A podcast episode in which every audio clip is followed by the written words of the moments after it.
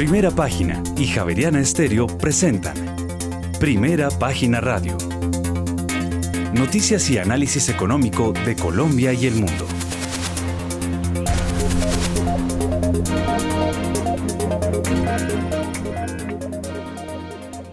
Muy buenos días, son las 6 de la mañana y un minuto. Bienvenidos a una nueva emisión de Primera Página Radio. En este martes 15 de noviembre del año 2022 tendremos todas las noticias y el análisis económico de Bogotá, Colombia y el mundo hasta pasadas las 8 de la mañana. Bajo la dirección de Héctor Hernández y Héctor Mario Rodríguez, en esta emisión presentamos.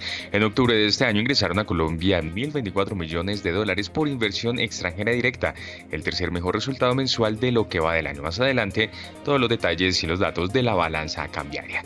Y en los primeros 10 meses, en los primeros 10 días de noviembre, los inversionistas extranjeros vendieron un neto entes de 916 mil millones de pesos. Por su parte, al tercer trimestre de este año, el índice de producción industrial de Colombia, que puede sugerir el intervalo de crecimiento del PIB, subió 9,5%. Y en octubre, el indicador de confianza empresarial del DANE disminuyó 2,5 puntos frente a septiembre a 56 puntos. Además, la salida del índice MSC CI colombiano no refleja el desempeño financiero y operativo de la empresa, así lo señala Ecopetrol. Y por su parte, Empresas Públicas de Medellín pidió un nuevo plazo a la Comisión de Regulación de Energía y Gas para la entrada en operación de Hidro y Tuango. Además, la generación de energía eléctrica en octubre subió 0,01% frente a septiembre de 2022. 89,67% fue el producto de los recursos renovables. Y en otras noticias, al sexto día de 10 en la OPA de IHS Capital Holding, sobre Nutresa, el oferente lleva un acumulado de 0,36% del porcentaje máximo a comprar. Tendremos estas y otras noticias hoy en primera página radio 6 de la mañana y 3 minutos les damos la bienvenida.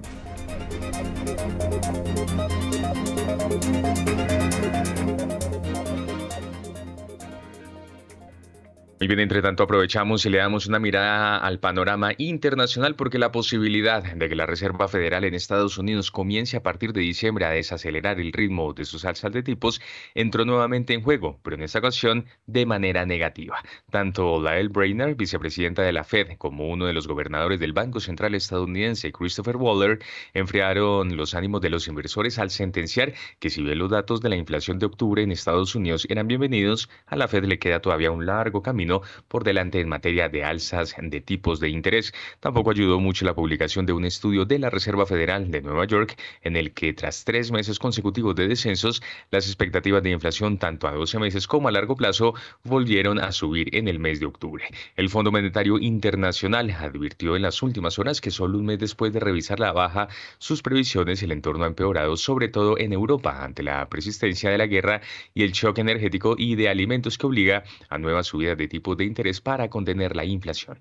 Esto hace esperar nuevas revisiones a la baja del crecimiento europeo. Hoy los bonos vuelven a registrar subidas. La rentabilidad em, del bono alemán a 10 años cede hasta el 2,12%, el bono español ve cómo su TIR cae hasta el 3,16%, mientras que la rentabilidad a 10 años del bono de Estados Unidos cae hasta el 4,24%. Finalmente, el sector de las criptomonedas sigue penalizado por la falta de confianza inversora tras el crash de FTX, aunque esta mañana trata de recuperar posiciones. El Bitcoin cotiza sobre los 16 mil dólares y el Ethereum ya roza los 1.200 dólares. 6 de la mañana y 5 minutos y hasta ahora aprovechamos y le damos la bienvenida a uno de nuestros analistas invitados, Juan Manuel Quintero, que hasta ahora se suma a esta emisión. Juan Manuel, con los buenos días, gracias por estar con nosotros en esta emisión de Primera Página Radio e iniciamos esta semana tras un eh, puente festivo con un mensaje por parte de la Fed que si bien generaba algo de optimismo, los datos de inflación revelados la semana anterior, estas eh, declaraciones por parte de algunos miembros de la Reserva Federal eh, de que igual se va a continuar con esta tendencia alcista en, por parte de la Reserva Federal en cuanto a las tasas de interés, pues se generó también alguna especulación y algún nerviosismo en los mercados. Muy buenos días y gracias por estar con nosotros. Juan Sebastián, buenos días. Nuevamente muchas gracias a Primera Página por la invitación. Un saludo a, las, a los otros analistas que nos van a acompañar el día de hoy y a todos los oyentes de Primera Página.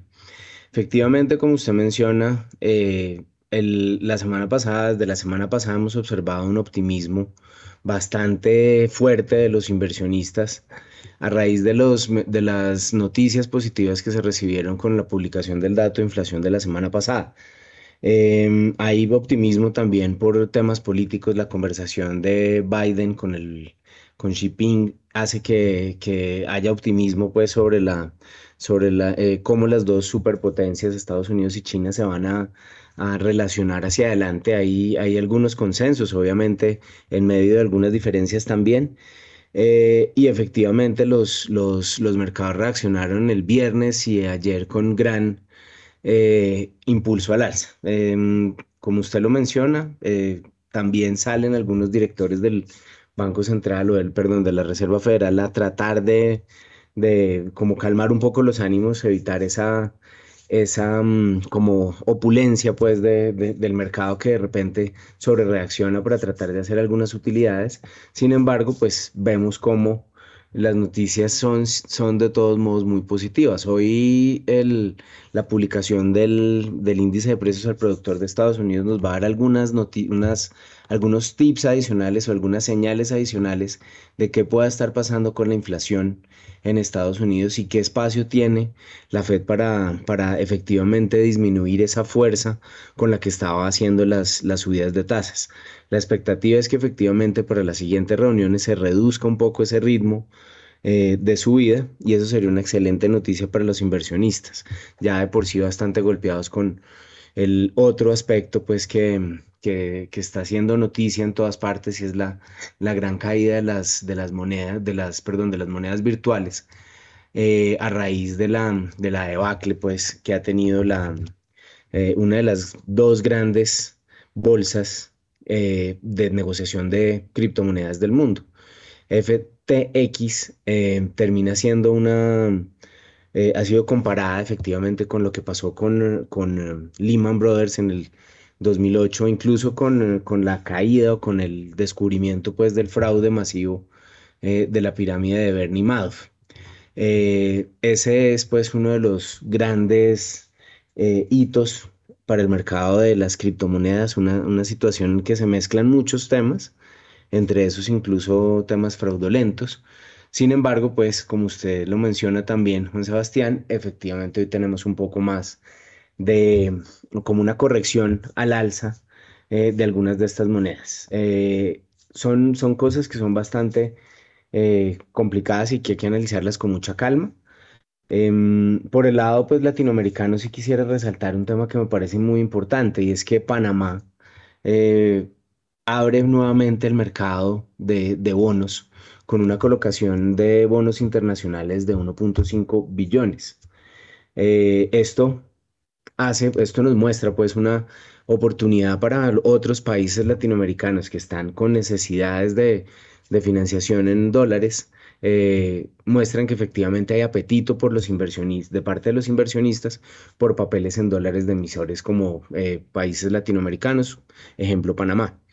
En, la, eh, en lo que reporta Bloomberg de, las, de, de cuáles eran las condiciones con las cuales se habían eh, negociado estos papeles, esperaba que se colocaran unos 290 puntos básicos por encima de los bonos del Tesoro y efectivamente la tasa de corte de los bonos a 12 años fue efectivamente 265 puntos básicos por encima de los bonos del Tesoro. Es una, es una señal muy atractiva porque efectivamente hay otros países que están en la cola para, para salir a colocar algo de deuda y definitivamente los inversionistas con el mercado relativamente seco por, por las, precisamente por las tasas tan altas que se han observado, eh, pueden ver como una salida a, ese, a, esas posibilidades. Eso, eso de golpe nos da algo de, de luces de cosas que pueda hacer la nación también más adelante.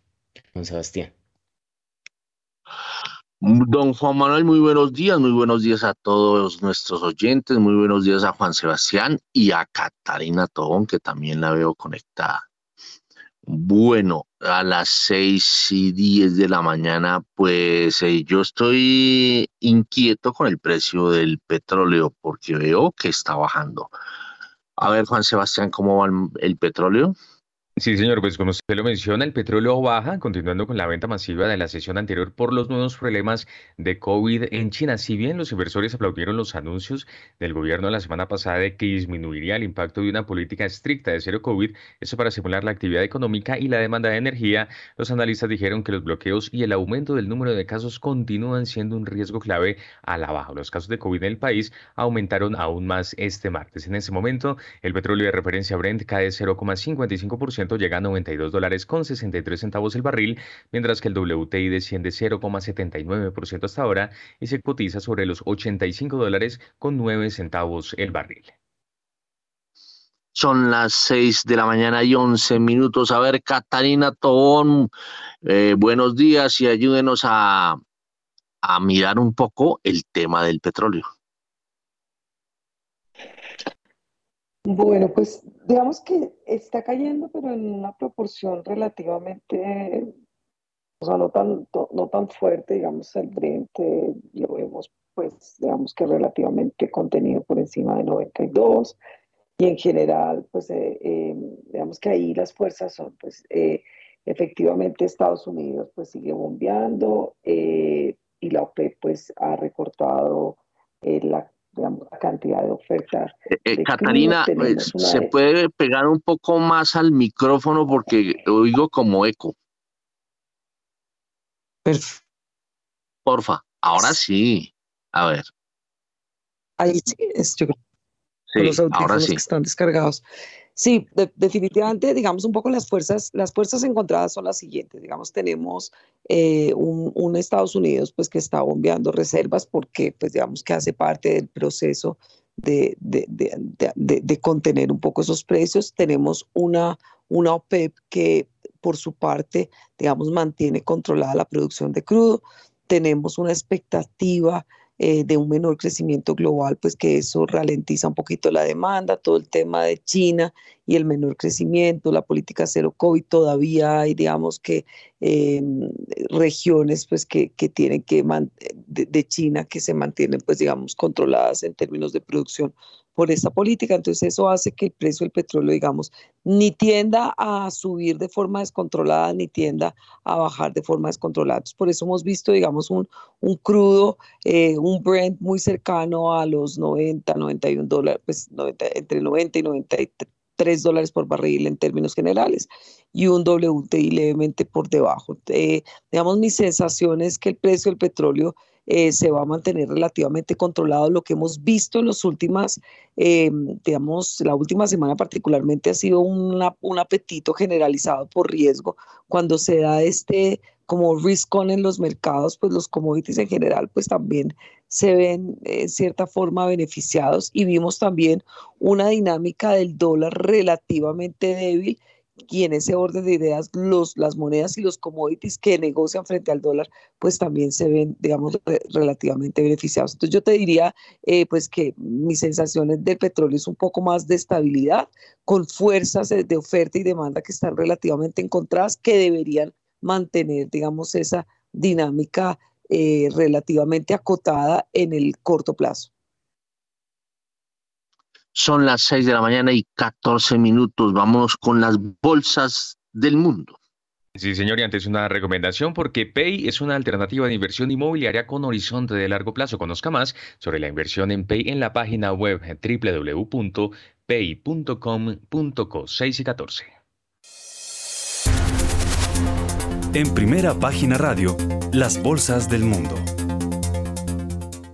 Las bolsas asiáticas subieron por los ajustes de la política COVID-19 de China y el rescate inmobiliario chino. Algunas ciudades chinas comenzaron a reducir las pruebas comunitarias de rutina, esto ya después de que el gobierno anunciara una relajación de algunas de sus medidas de mano dura contra el coronavirus. Sin embargo, al mismo tiempo el número de casos de COVID en este país aumentó. Los inversionistas dieron la bienvenida a la promesa de Joe Biden y Xi Jinping de comunicaciones más frecuentes.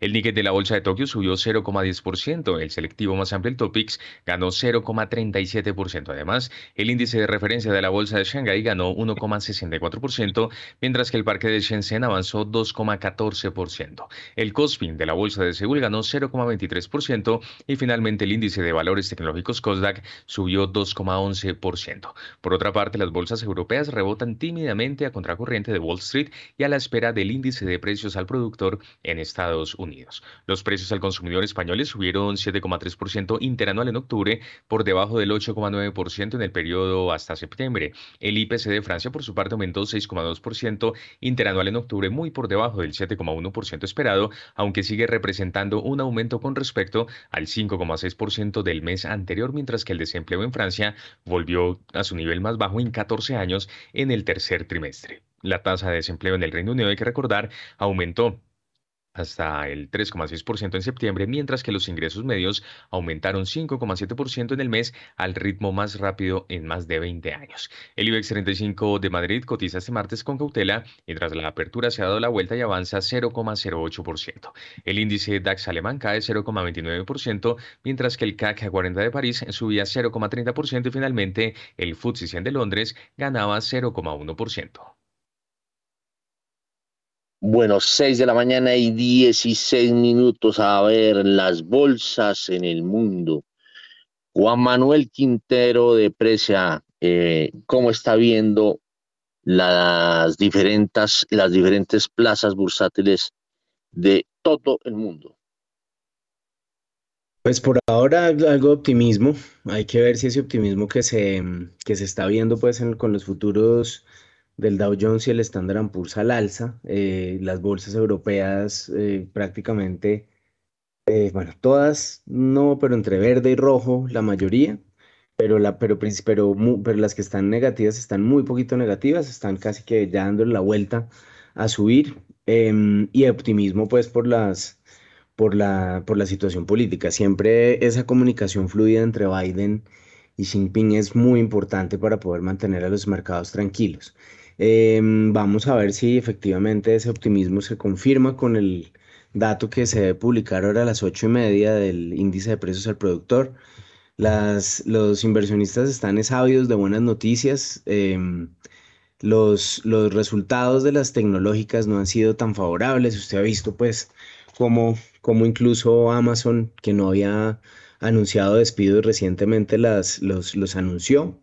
Y efectivamente, pues esas, esas noticias, al menos del frente, de que la Fed no va a estar eh, afectando negativamente los mercados de forma significativa, pues es una excelente noticia para poder seguir especulando al alza. Eh, yo creo que eso lo marca, el, marcará el, resto del día, tan pronto se conozcan esos datos del índice de precios al productor. Bueno, pero eh, no tenemos el índice de precios al productor por ahora porque no se ha producido en Estados Unidos, pero sí le tenemos el PIB de la eurozona, Juan Sebastián. Sí, señora, a las 6 y 18 el Producto Interno Bruto de la zona euro creció 0,2% en el tercer trimestre de este año, acorde con las expectativas. Cabe recordar que durante el segundo trimestre del presente año el PIB de la eurozona creció 0,8% y los analistas del mercado esperaban un crecimiento del 0,2%. Además, respecto al mismo trimestre del año anterior, el PIB desestacionalizado aumenta 2,1% y 2,4% en la Unión Europea en el tercer trimestre de este año. Reiteramos entonces, PIB de la eurozona creció 0,2% en el tercer trimestre, acorde con las expectativas. A ver, Catalina Tobón, ¿cómo ve esto creciendo la economía de la eurozona al ritmo que estaba esperando el mercado? Sí, definitivamente la, pues la eurozona, digamos que viene en un proceso de desaceleración paulatina, digamos que el dato pues comprueba ese esa, ese ritmo, digamos, de menor crecimiento, pero en términos generales, pues, digamos, el proceso, eh, pues, de recesión que todo el mundo está hablando, pues, definitivamente no se ha consolidado. Entonces, digamos que, pues, es una buena noticia y en términos generales debería mantener los mercados relativamente, pues, contenidos. Y los datos de inflación allá también, pues, están mostrando una leve, pues, de... Eh, digamos, también contención y en ese orden de ideas, pues las noticias son relativamente constructivas eh, pues para los mercados. Muy bien, son las 6 eh, de la mañana y 20 minutos. A las 6 y 20 vamos de una vez con las bolsas latinoamericanas. Las bolsas latinoamericanas en primera página radio. Los cierres fueron a la baja en Wall Street después de que los inversionistas asimilaron los comentarios del gobernador de la Reserva Federal, Christopher Waller, quien dijo que aún queda un camino por recorrer en el ciclo alcista. El índice de valores tecnológicos, el Nasdaq 100, encabezó las pérdidas con 1,12%, seguido del Standard Poor's 500 con un descenso del 0,89% y el industrial Dow Jones que se dio 0,63%. En la región, el índice Standard Poor's Merval de la Bolsa de Comercio de Buenos Aires cerró con una subida del 1,52% el índice Bovespa de la Bolsa de Valores de Sao Paulo se recuperó 1,55%. El índice de precios y cotizaciones de la Bolsa Mexicana de Valores retrocedió 0,34%, mientras que la Bolsa de Valores de Colombia no operó por festivo. El índice IPSA de la Bolsa de Santiago de Chile se devolvió 0,90% y finalmente el índice general de la Bolsa de Valores de Lima ganó 0,37%. Bueno, a las 6 de la mañana y 21 minutos. A ver, Juan Manuel Quintero, ¿cómo está viendo la cosa eh, del vecindario en materia bursátil? Ahí vemos que eh, es un yoyo, en un lado sube y en otro lado baja. A ver, Juan Manuel. Eh, Héctor, le cuento que sí, pues no hay una, no hay como un consenso de, de sentido único de las bolsas latinoamericanas. Claramente Colombia estaba cerrado ayer, entonces no tenemos una, un, buen tono. Eh, pero sí quiero mencionarle una noticia que, estaba leyendo acá que también me parece muy relevante para lo que estamos viendo. Eh, Templeton, que es uno de los grandes administradores de, portafolios del mundo, eh, son unos administradores muy agresivos, les encanta administrar riesgo. Un, un, inversionista, uno de los administradores de portafolio, había abierto una posición muy, muy grande en eh, Argentina en bonos locales, principalmente bonos en inflación. Eh, y recientemente los filings de los, de los fondos muestran cómo hace ya unos meses empiezan a recortar esa participación. Después de perder billones, eh, después de haberle apostado a la recuperación de, Argentina. Em, los, los fondos, pues incluso Argentina es un país que por todas las grandes ventajas comparativas que tiene con otros países de la región por sus grandes recursos naturales, su, mm, excelente eh, aparato em, de exportaciones agrícolas. Eh, es, es, uno de los grandes, de las niñas bonitas de la región. Y siempre que hay unas expectativas buenas, los inversionistas se vuelcan a apoyarlos. Pues Templeton está cortando sus pérdidas, está sacando eh, sus posiciones. Se ve que han, perdido, han vendido más de 150 millones de dólares en, en, el mercado en los últimos días y se estima que han perdido billones de dólares en el mercado, el mercado argentino en inversiones que han hecho de apuestas de largo plazo que se tenían. Eh, eso pues muestra que, que, que, efectivamente los inversionistas internacionales hacen posiciones de largo plazo, pero definitivamente si empiezan ya a perderle, ellos no se dejan hundir del todo terminan saliendo y quitándole el respaldo a una economía que necesita muchos dólares para poder sobrevivir. Eh, esos 150 millones de dólares seguramente podrán sacar del país mucho menos, pero, pero de todos modos es un impulso adicional a, a, profundizar esa crisis de, de, divisas que hay en el país eh, del sur, con cosas políticas también como que sus sus ministros andan diciendo que para los argentinos es debe ser más importante ganar el mundial que controlar la inflación. Esas cosas todavía, pues las vemos por allá. Héctor. o sea, le está metiendo un mundial de fútbol. Muy bien. Son las 6 de la mañana y 24 minutos. Vámonos de una vez con la Bolsa de Colombia, Juan Sebastián. Sí, señor, pero antes una recomendación porque hoy es un muy buen momento para que empieces a conquistar el mercado global colombiano. Compra activos globales en pesos colombianos y diversifica tu portafolio de inversión. Conoce más en bbc.com.co 6 y 25. En primera página radio, las acciones de Colombia. transacciones en la Bolsa de Valores de Colombia aumentaron este viernes 202%. Ecopetrol fue la acción más negociada de la jornada con 100.035 millones de pesos. La acción de la petrolera presentó una caída del 8,23% y fue la más desvalorizada este viernes, tras conocerse su salida del MSCI Colombia a partir del próximo 30 de noviembre. En total, las negociaciones alcanzaron los 128.124 millones de pesos en 4.209 operaciones.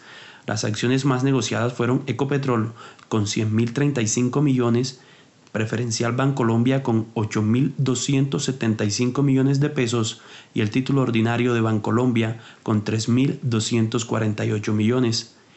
El Colcap cerró a la baja con una caída del 0,92% a 1.266,56 unidades, mientras que el Colir finalizó con un 0,47% en rojo a 803,56 puntos.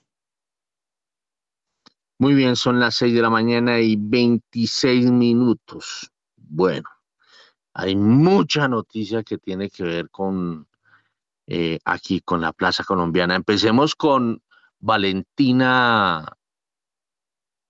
¿Con Valentina o con Daniela? A ver, eh, Juan Sebastián, ¿con cuál de las dos empezamos hablando de Ecopetrol y el MSCI?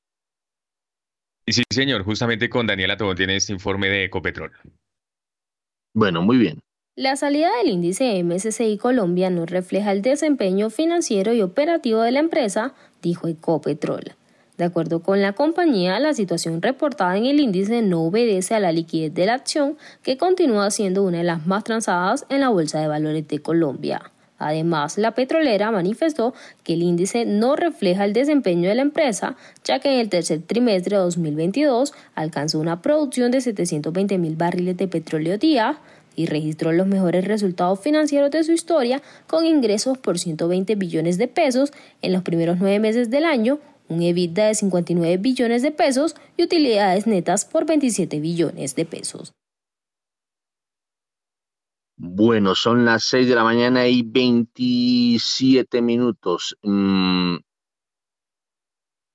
antes de ir con Valentina, mm, que habla de la OPA, yo estoy aquí buscando una información que tiene que ver con tiene que ver con la misma Ecopetrol.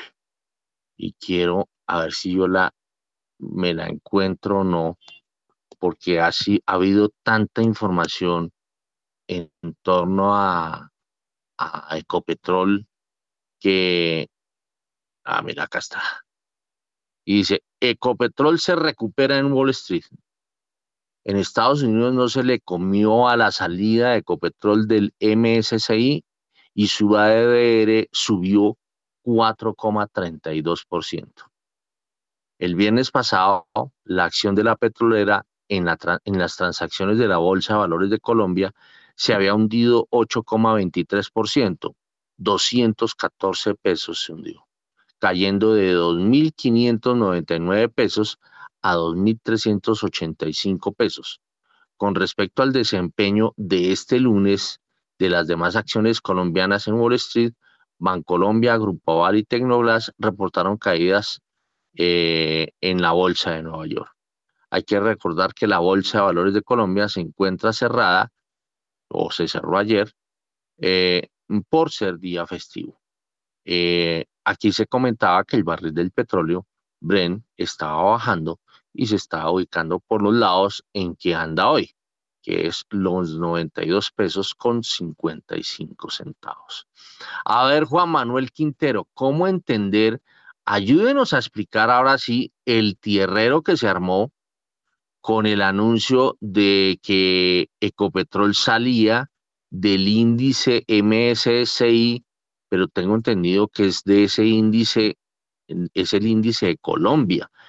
A ver, ayúdenos a entender, porque una cosa es eso y otra cosa es el Colcap y otra cosa es el mercado internacional. Ahí vemos que en Estados Unidos la cosa mejoró.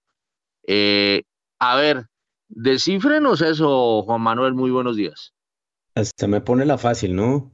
Héctor, eh, Vea, básicamente los MSCI es un proveedor de índices, es una empresa que calcula benchmarks para diferentes eh, administradores de portafolio que los utilizan como una referencia, bien sea para replicarlos o para seguir algunas de las estrategias que ellos proponen.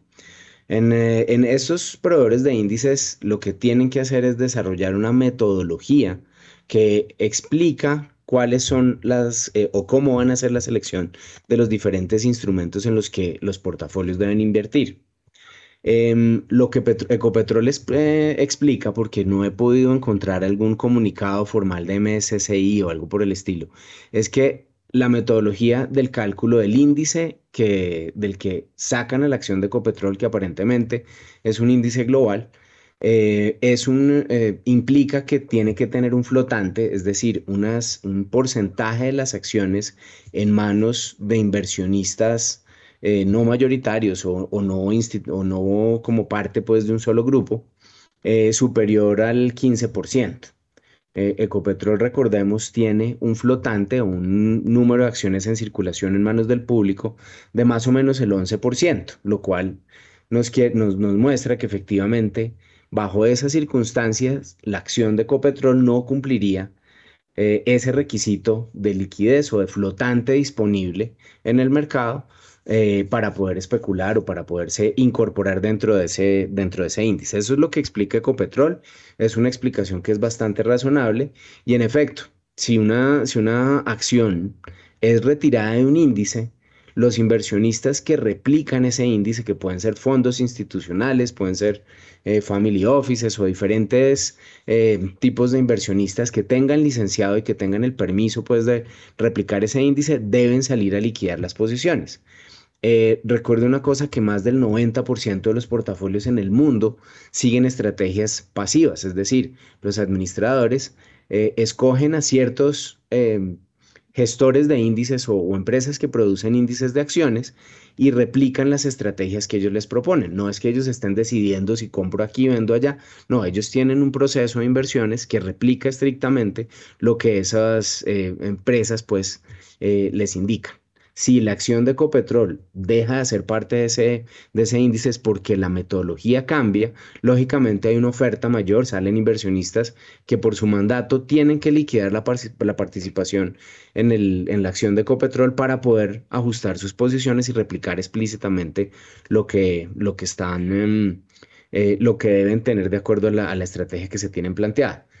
Sí es cierto, no es un tema de fundamentales de la compañía, no es un tema, como se había hablado, de que la caída de la liquidez de la, de la acción de Copetrol había causado esto, no, según lo que explica la, la compañía, no es por eso, es porque simplemente cambia el mínimo de flotante que tiene que tener la compañía para ser parte de ese índice. Yo estoy, sigo averiguando un poco más de las, de, de, de cuál es el índice específico y todo, y si más adelante tengo más noticias le cuento, Héctor pero todavía no se sabe cuál es el índice, ¿no es cierto? Pues yo no he podido encontrar comunicado formal de MSCI para, ese, para, ese, para esa materia realmente.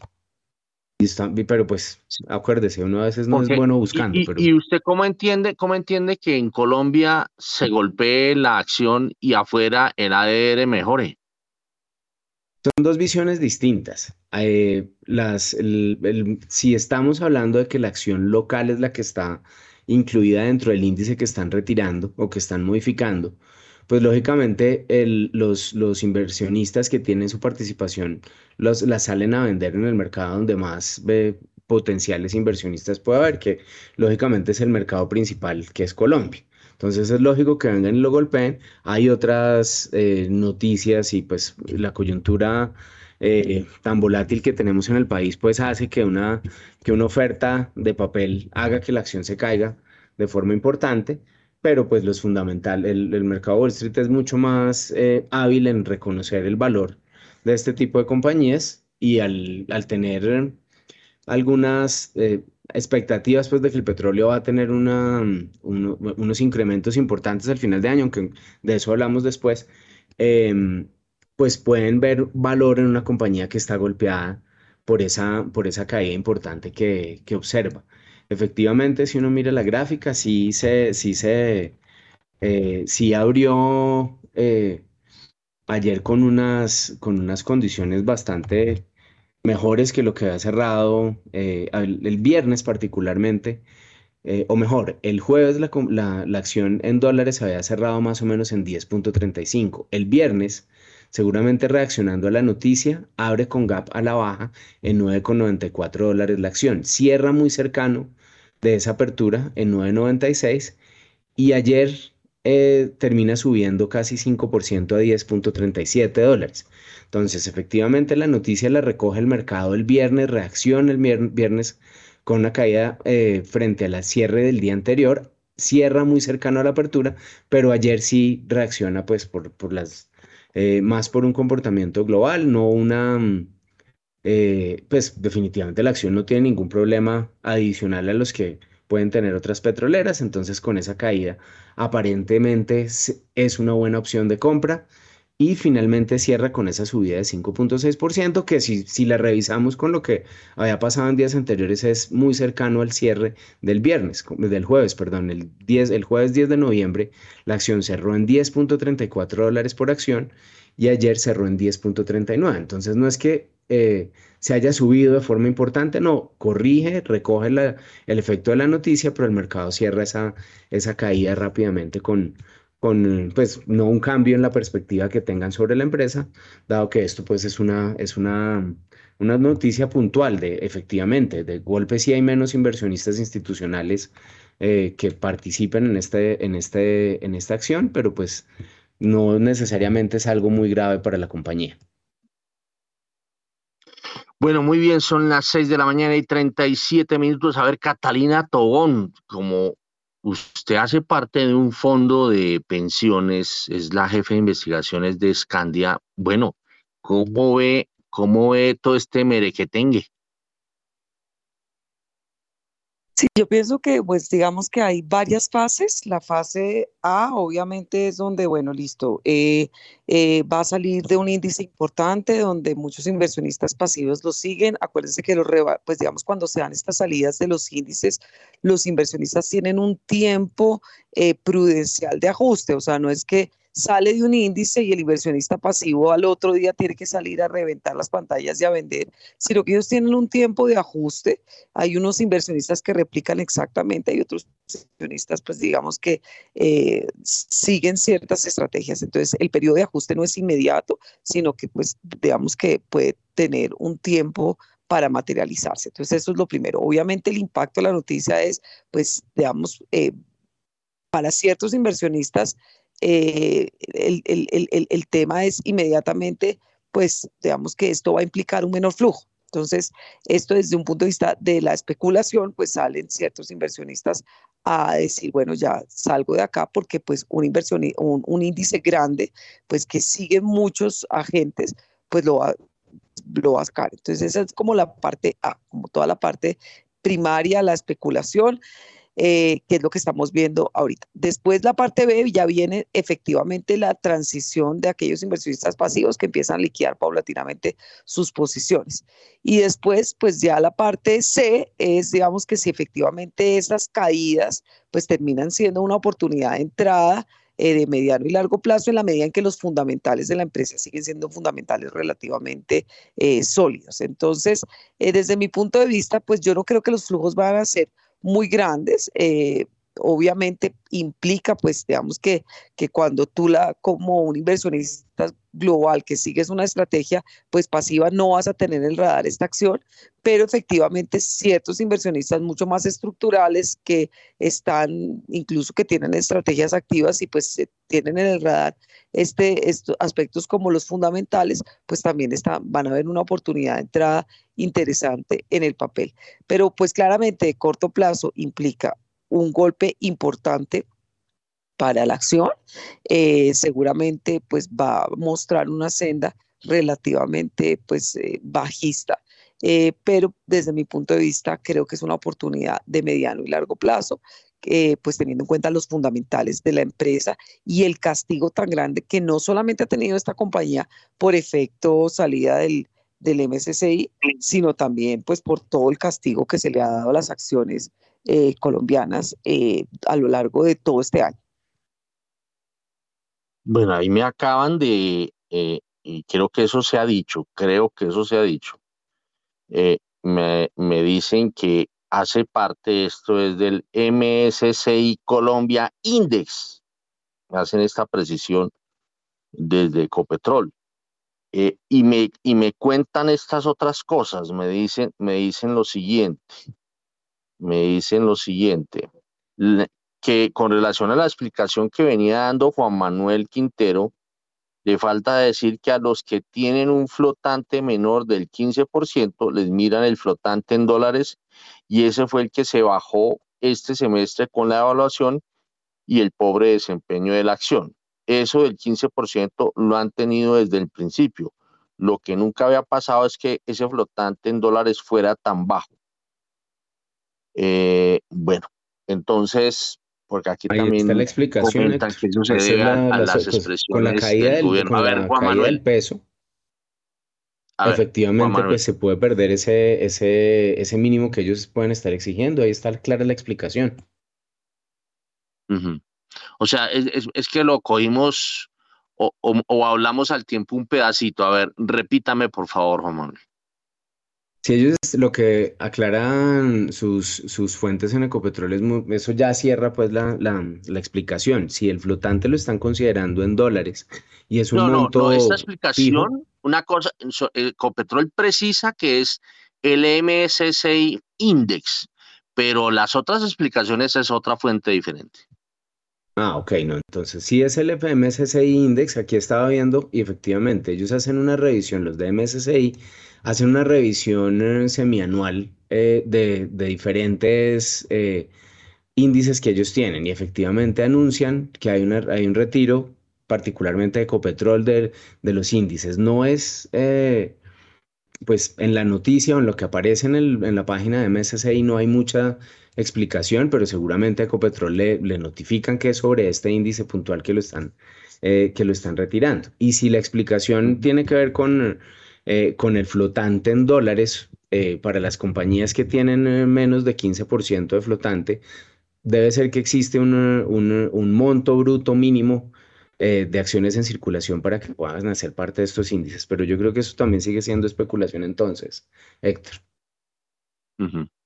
Bueno, entonces, eh, no sé si lo del MSCI Colombia Index, eso delimita la cosa y no tocaría entonces el tema, eh, el, MSCI Global. Lo que dice eh, la página de MSCI es que em, hay una serie de compañías o de empresas que son retiradas de los, de los índices em, de lo que ellos llaman Global All Cap Indexes. Entonces, no es solamente un índice, sino que son de, las, de los posibles constituyentes de varios de los índices. Eh, efectivamente, hay algunas reglas que no se cumplen, como lo estábamos viendo.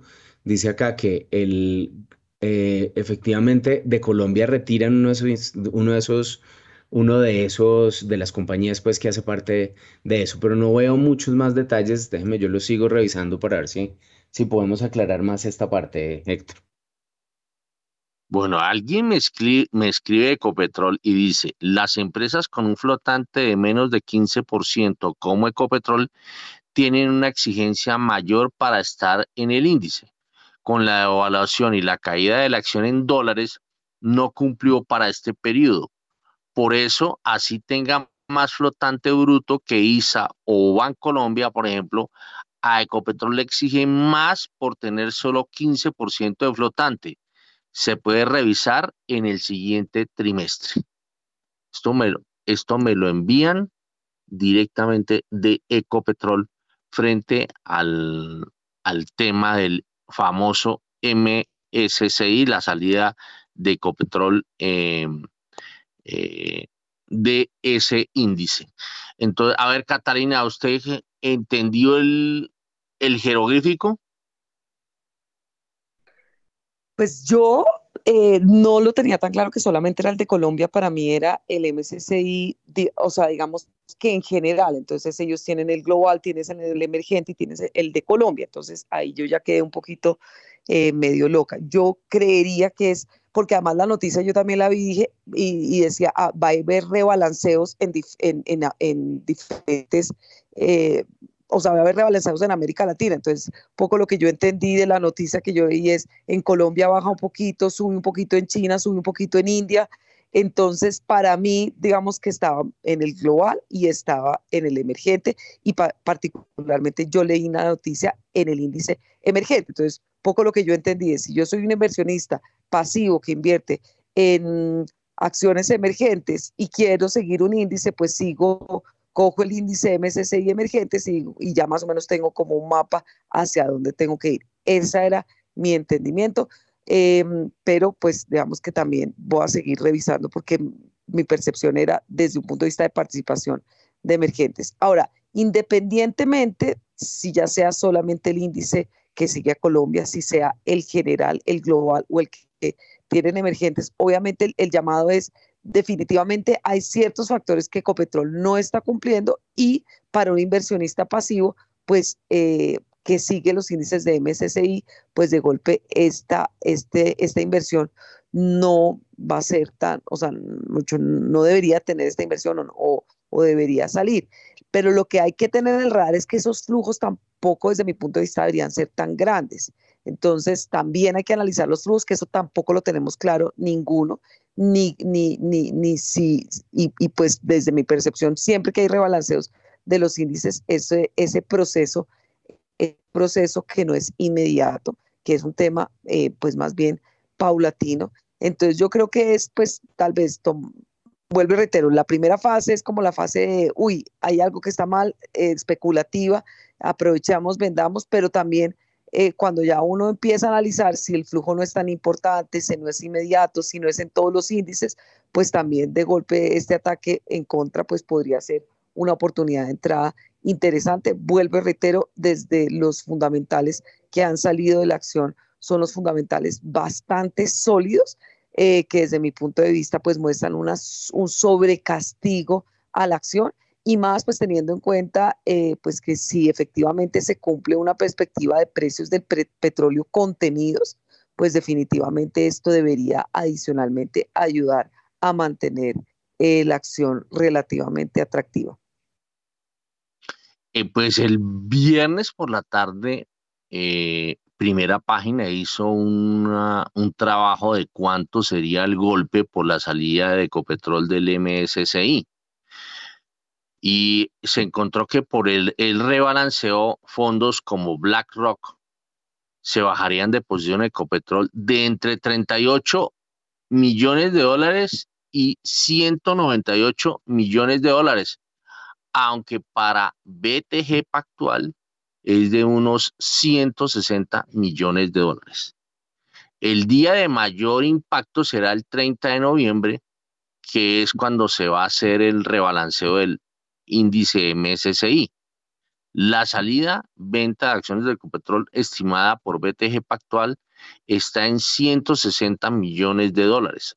Morgan Stanley habla de un desmonte de posiciones de fondos que deben, eh, o sea, que deben seguir al pie de la letra los manuales del MSCI de unos 38 millones de dólares y JP Morgan de 198 millones de dólares.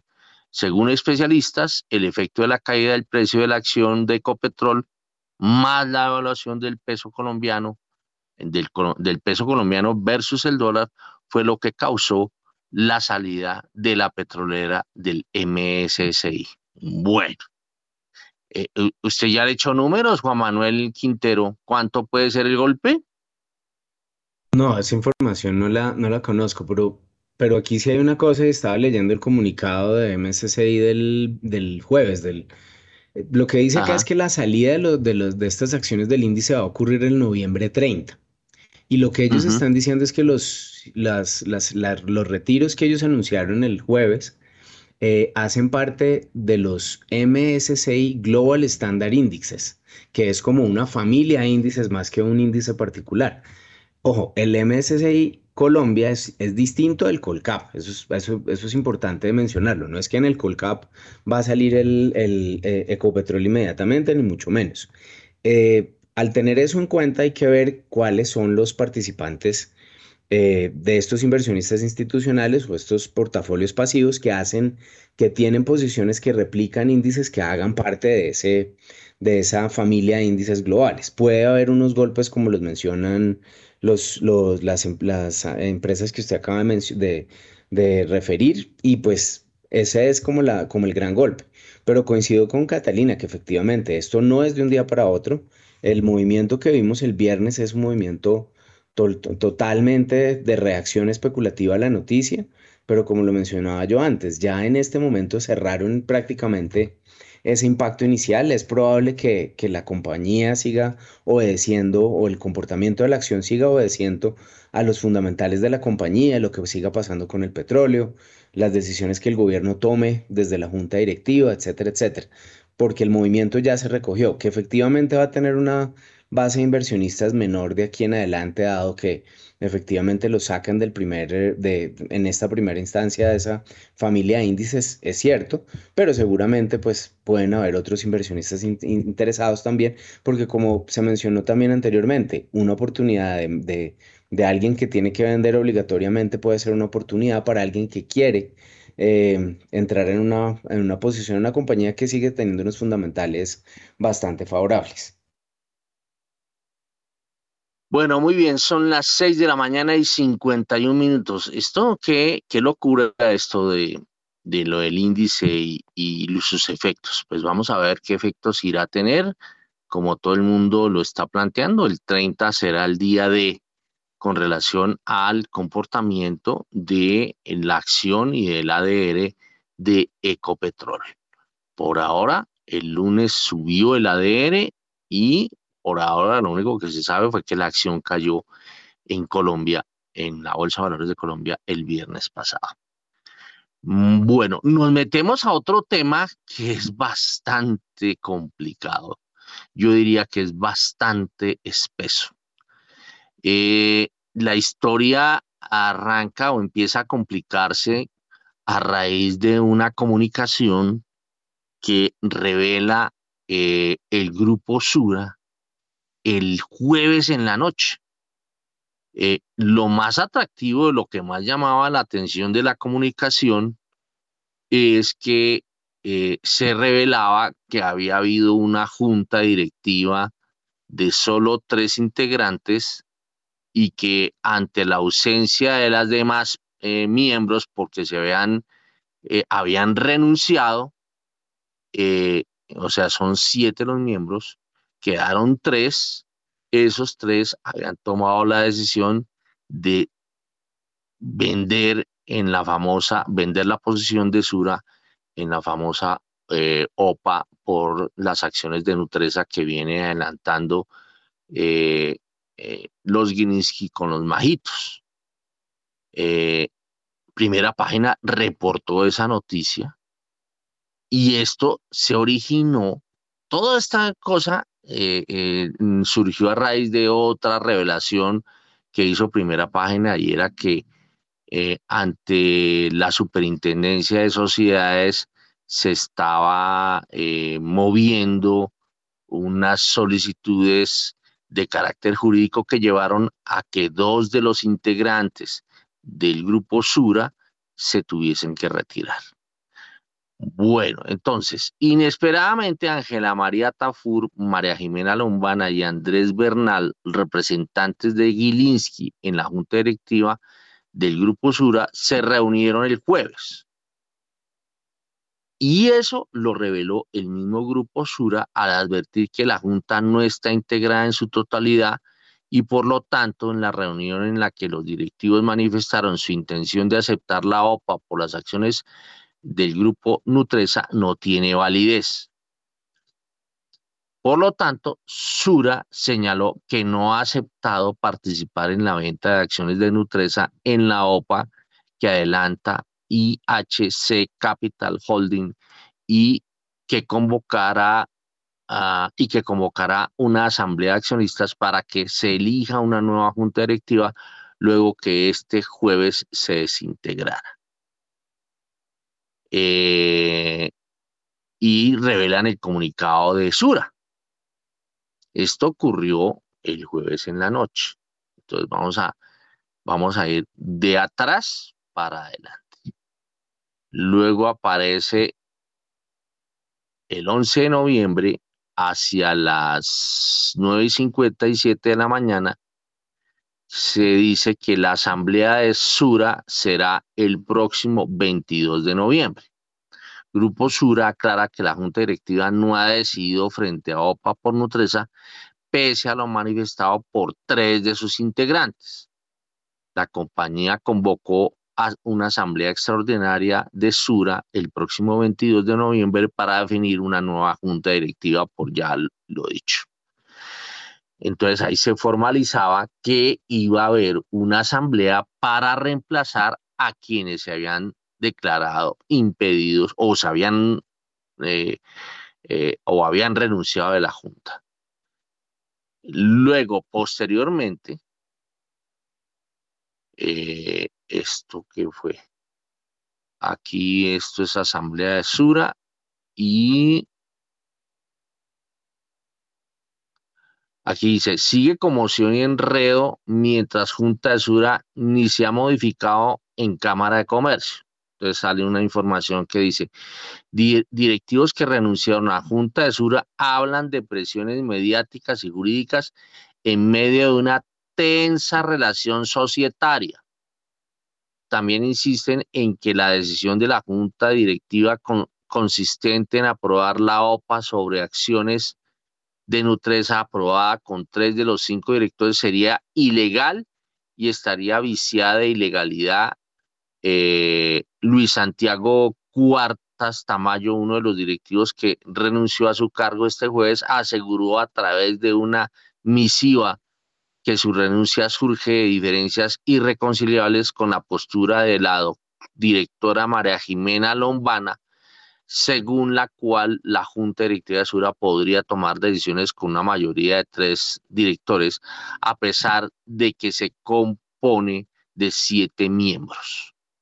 Cuando es, lo, cuando es lo cierto que el artículo 29 de los estatutos del Grupo Sura es claro e inequívoco en el sentido de que la, de que la junta directiva, eh, me imagino que aquí tiene que ver con, con, venga a ver, esto es la firma, dice.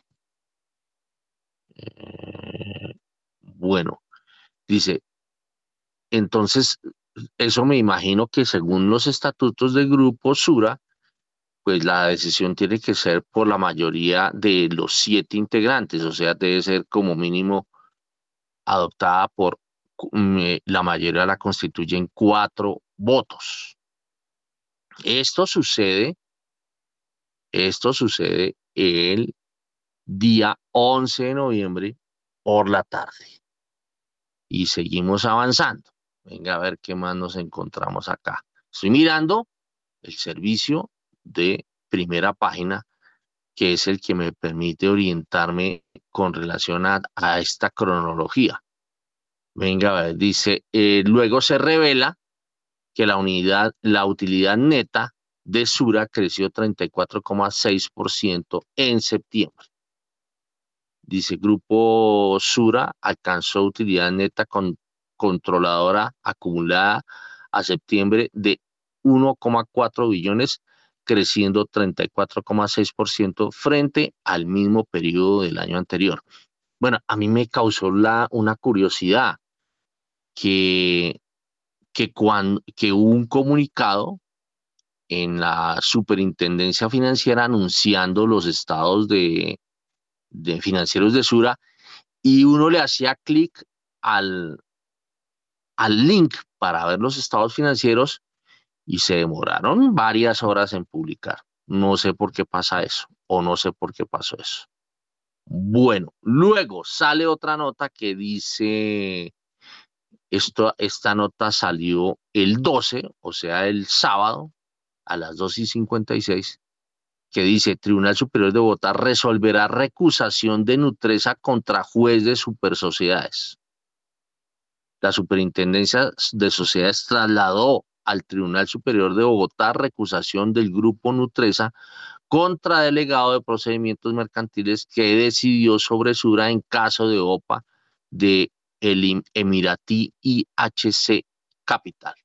El pasado 10 de noviembre el juez fue recusado por una de sus partes, Grupo Empresarial Antioqueño, el caso del conflicto societario más no la decisión de la inhabilitación de los dos directivos de Sura, queda suspendido mientras es remitido el, al Superior Jerárquico Judicial, que es el Tribunal Superior de Bogotá, dijo la Superintendencia de Sociedades.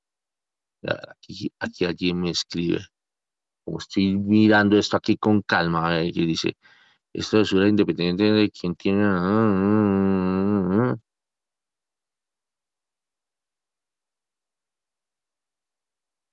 ah, no, no, pues aquí me están, no, pero eh, aquí me están tratando de concluir la historia, pero no, yo quiero seguir, seguir el relato de los hechos que han venido sucediendo. Son, son en este momento las 7 de la mañana y un minuto.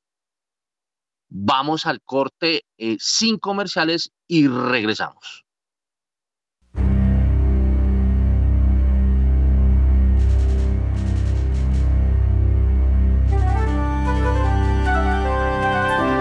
91.9 Javeriana Estéreo, Bogotá. HJKZ. 45 años. Sin fronteras.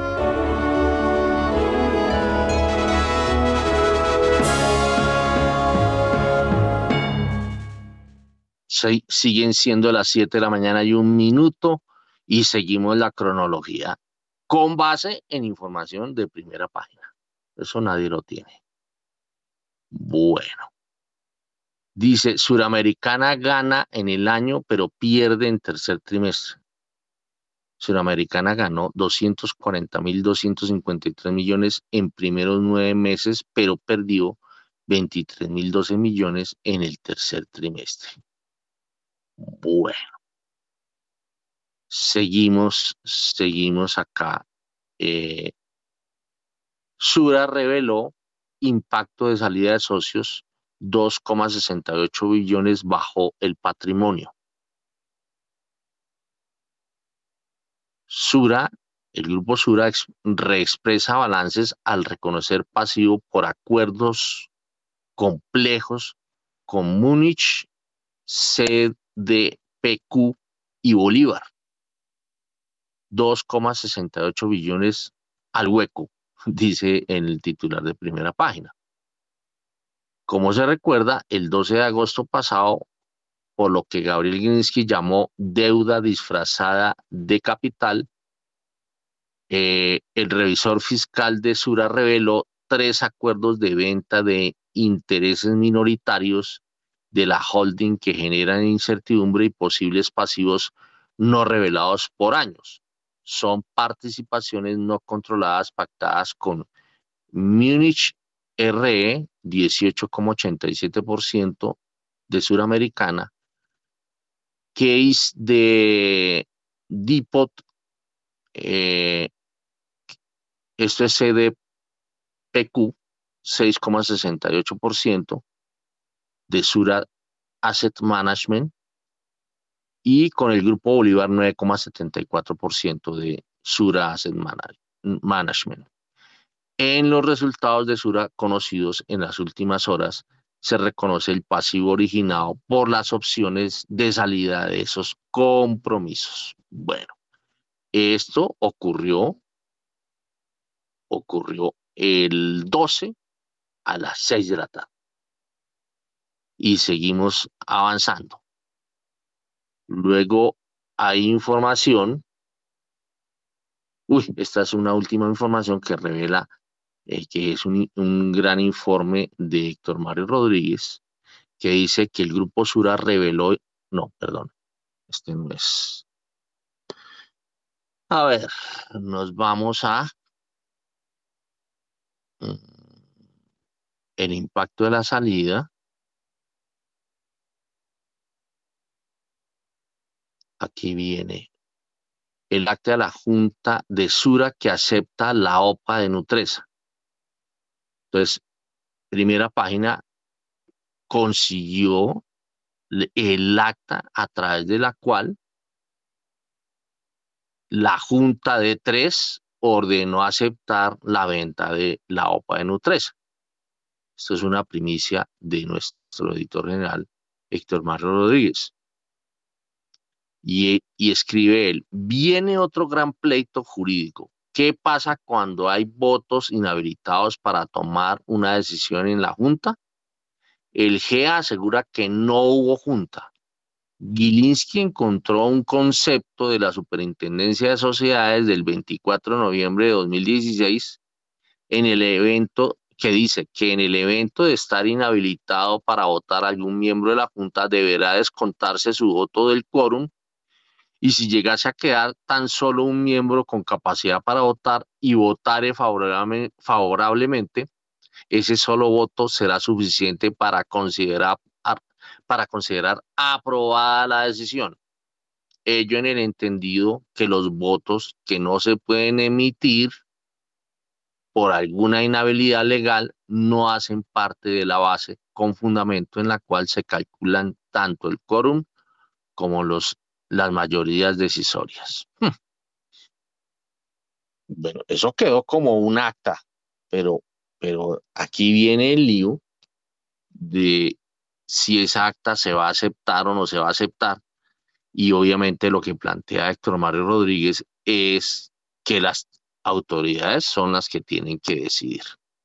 Ahora sí el pajarito que me escribió dice, independientemente de quién tiene la razón de si la decisión de los tres miembros de Gilinski es válida o no, lo que creo probable o más probable, probable que va a pasar es que la administración no va a obedecer y no va a acudir a la OPA.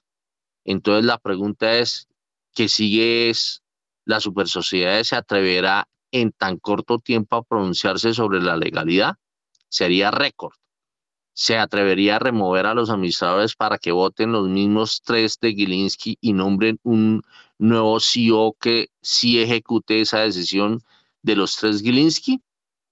Estas son eh, como decían eh, en la serie de Batman que yo veía de niño, espere el próximo capítulo a la misma hora y en el mismo canal. Muy seguramente va a haber muchos pronunciamientos. Esto es muy, muy enredado. Y esto lo dijo, la, la OPA fue anunciada en, la, la primera OPA fue anunciada sobre Nutresa, fue anunciada en noviembre de 2021. ¿Sí? ¿Estamos bien? Sí, noviembre de 2021. Ya llevamos más de un año con esta, esta cosa. Y primera página, a los 10 días o a los 8 días de hacer, ese, de hacer esos anuncios, sacó un informe que decía clarito, el grupo Gilinski va tras Bancolombia, ¿no? Y que iba a haber un enredo jurídico monumental, que eso no iba a terminar de manera cordial, sino en los estrados judiciales. Y ya esto va en el Tribunal Superior de Bogotá. Y eso que todavía no hemos, o por lo menos no conocemos temas penales, pero para allá va todo. Un enredo que no sé quién lo va a desatar. Ay Dios, bueno, eh, hay que recordar que cuando arrancó la OPA de Nutresa, la primera OPA, nunca se me va a olvidar lo que decía Jaime Gilinski, que era para fortalecer la empresa desde el punto de vista de, de, de hacerla más fuerte en materia de alimentos y eso. Eso lo anunció. Ya vemos cómo va la cosa, ¿no? Ya van, arrancó con eso y ya va ya va donde va. Y, y el grupo, el GEA, eh, pues también haciendo, haciendo divulgación. O sea, esto se está enredando. Entonces empiezan eh, informaciones que no se revelan a tiempo, eh, ese comunicado, el, esa, el, el, el, comunicado sobre los estados financieros, yo no entendí por qué anuncian un, un, comunicado y luego, y el link no se revela el comunicado, luego se conocen operaciones que no se conocían. Bueno, en fin, esto es un enredo que eh, eh, está en manos de los grandes equipos de abogados que existen en el país. Creo que están metidos ahí en los cuatro más grandes bufetes de abogados y bueno, cuando hay abogados ya sabes en qué termina. Siete de la mañana y diez minutos. No voy a poner a comentar a nadie por ahora porque nos tenemos que ir a los comerciales. Los invito a que me escuchen todos los martes de 7 a 8 de la noche en vivo con Daniel Rincón a través de los 91.9 NFM de Javerian Estéreo. Entrevistas, música, datos curiosos y recuerden, cada semana un tema totalmente diferente. Javerian Estéreo, sin fronteras.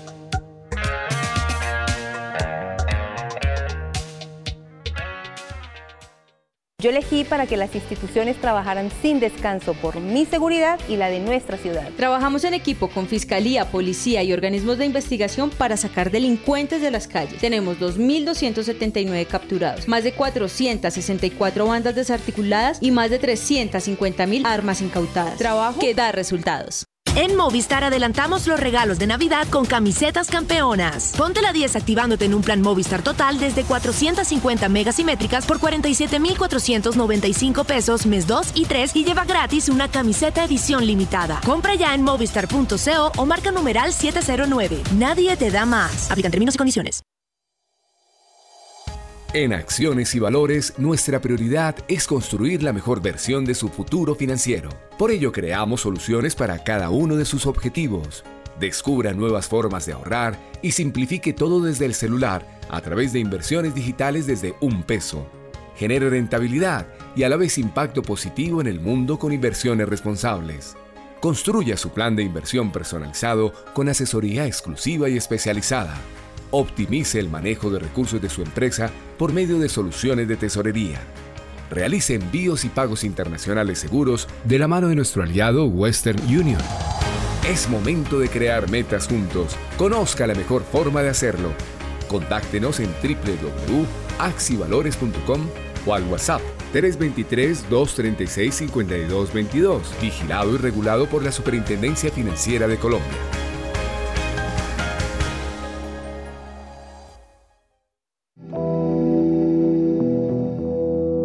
Rincones más remotos del territorio nacional, hay personas cuya vida ha seguido adelante, pese a que el conflicto armado las afectó en el pasado.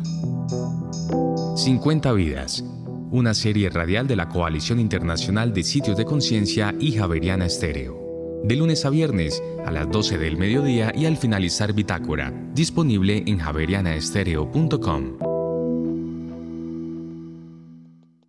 Yo elegí para que tuviéramos mejores ingresos y más oportunidades de trabajo. Gracias al pago de tus impuestos, estamos cumpliendo nuestro plan de gobierno. Más de 100.000 MIPIMES han recibido apoyo y hemos generado y gestionado más de 480.000 empleos. Bogotá tiene la recuperación económica y de empleo más alta del país. Trabajo que da resultados. En Movistar adelantamos los regalos de Navidad con camisetas campeonas. Ponte la 10 activándote en un plan Movistar total desde 450 megasimétricas por 47,495 pesos mes 2 y 3 y lleva gratis una camiseta edición limitada. Compra ya en movistar.co o marca numeral 709. Nadie te da más. Aplican términos y condiciones. En Acciones y Valores, nuestra prioridad es construir la mejor versión de su futuro financiero. Por ello, creamos soluciones para cada uno de sus objetivos. Descubra nuevas formas de ahorrar y simplifique todo desde el celular a través de inversiones digitales desde un peso. Genere rentabilidad y a la vez impacto positivo en el mundo con inversiones responsables. Construya su plan de inversión personalizado con asesoría exclusiva y especializada. Optimice el manejo de recursos de su empresa por medio de soluciones de tesorería. Realice envíos y pagos internacionales seguros de la mano de nuestro aliado Western Union. Es momento de crear metas juntos. Conozca la mejor forma de hacerlo. Contáctenos en www.axivalores.com o al WhatsApp 323-236-5222, vigilado y regulado por la Superintendencia Financiera de Colombia. Yo elegí que se fortalecieran las instituciones que trabajan por la seguridad. Gracias al pago de tus impuestos, estamos cumpliendo nuestro plan de gobierno. Financiamos la llegada de 3.000 nuevos policías, creamos 877 redes de cuidado y contamos con 1.626 frentes de seguridad activos y fortalecidos. Trabajo que da resultados. Javeriana Estéreo, sin fronteras.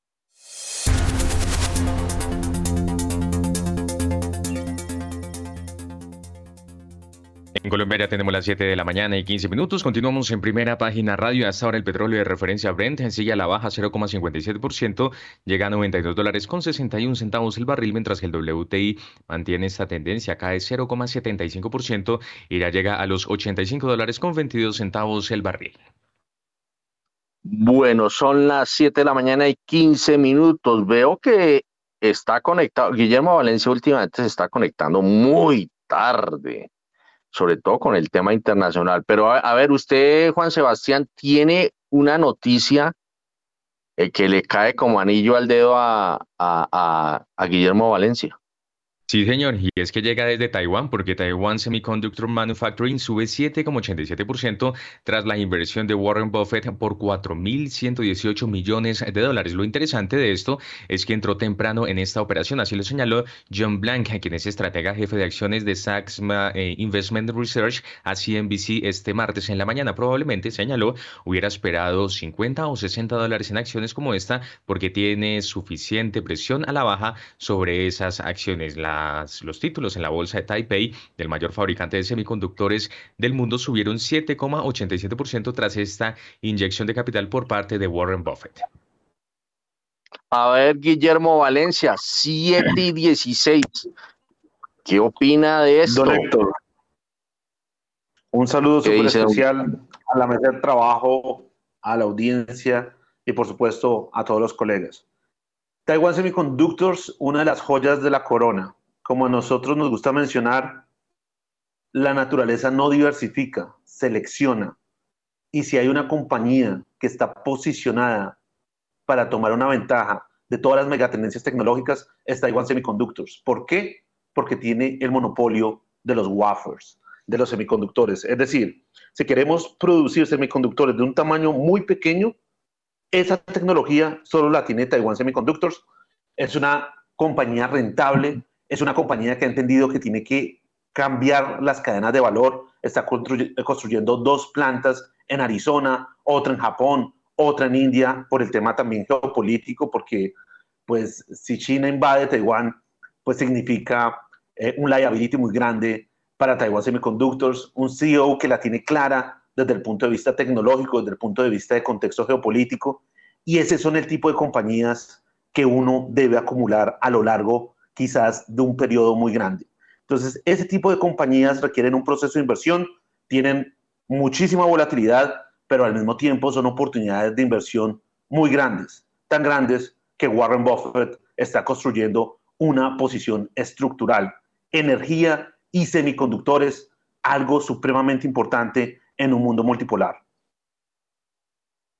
Son las 7 de la mañana y 18 minutos. A ver, eh, Juan Sebastián, eh, actualicémosle, eh, endulcémosle el oído a Guillermo Valencia en materia de criptos.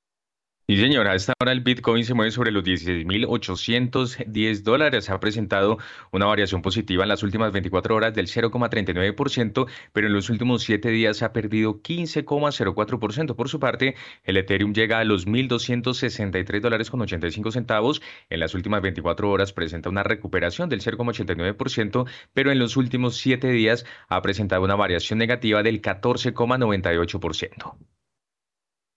Bueno, yo menos mal no hago caso de algunas insinuaciones en materia de inversión. A ver, Guillermo Valencia, ¿cómo está viendo esto de, los, de las criptomonedas? Héctor, como cuando ocurrió con la .com, que usted vivió muy bien, usted conoció muy bien de cerca, en toda innovación tecnológica hay un big bang de implementaciones. Hay cientos, por no decir miles de proyectos que parecen ser el diseño dominante de esa tecnología, pero realmente solo un 5% es capaz de cumplir esa promesa. Lo que ocurrió con FTX es algo muy grave, ¿sí? y es algo que es fraude, es literalmente fraude, Y es todo lo contrario a lo que hacía cripto, porque cripto, la promesa de Bitcoin, la, la promesa de Ethereum, la promesa de los proyectos sólidos, es descentralización. FTX era una corredora centralizada que básicamente el comprar los tokens que ellos tenían era un acto de fe.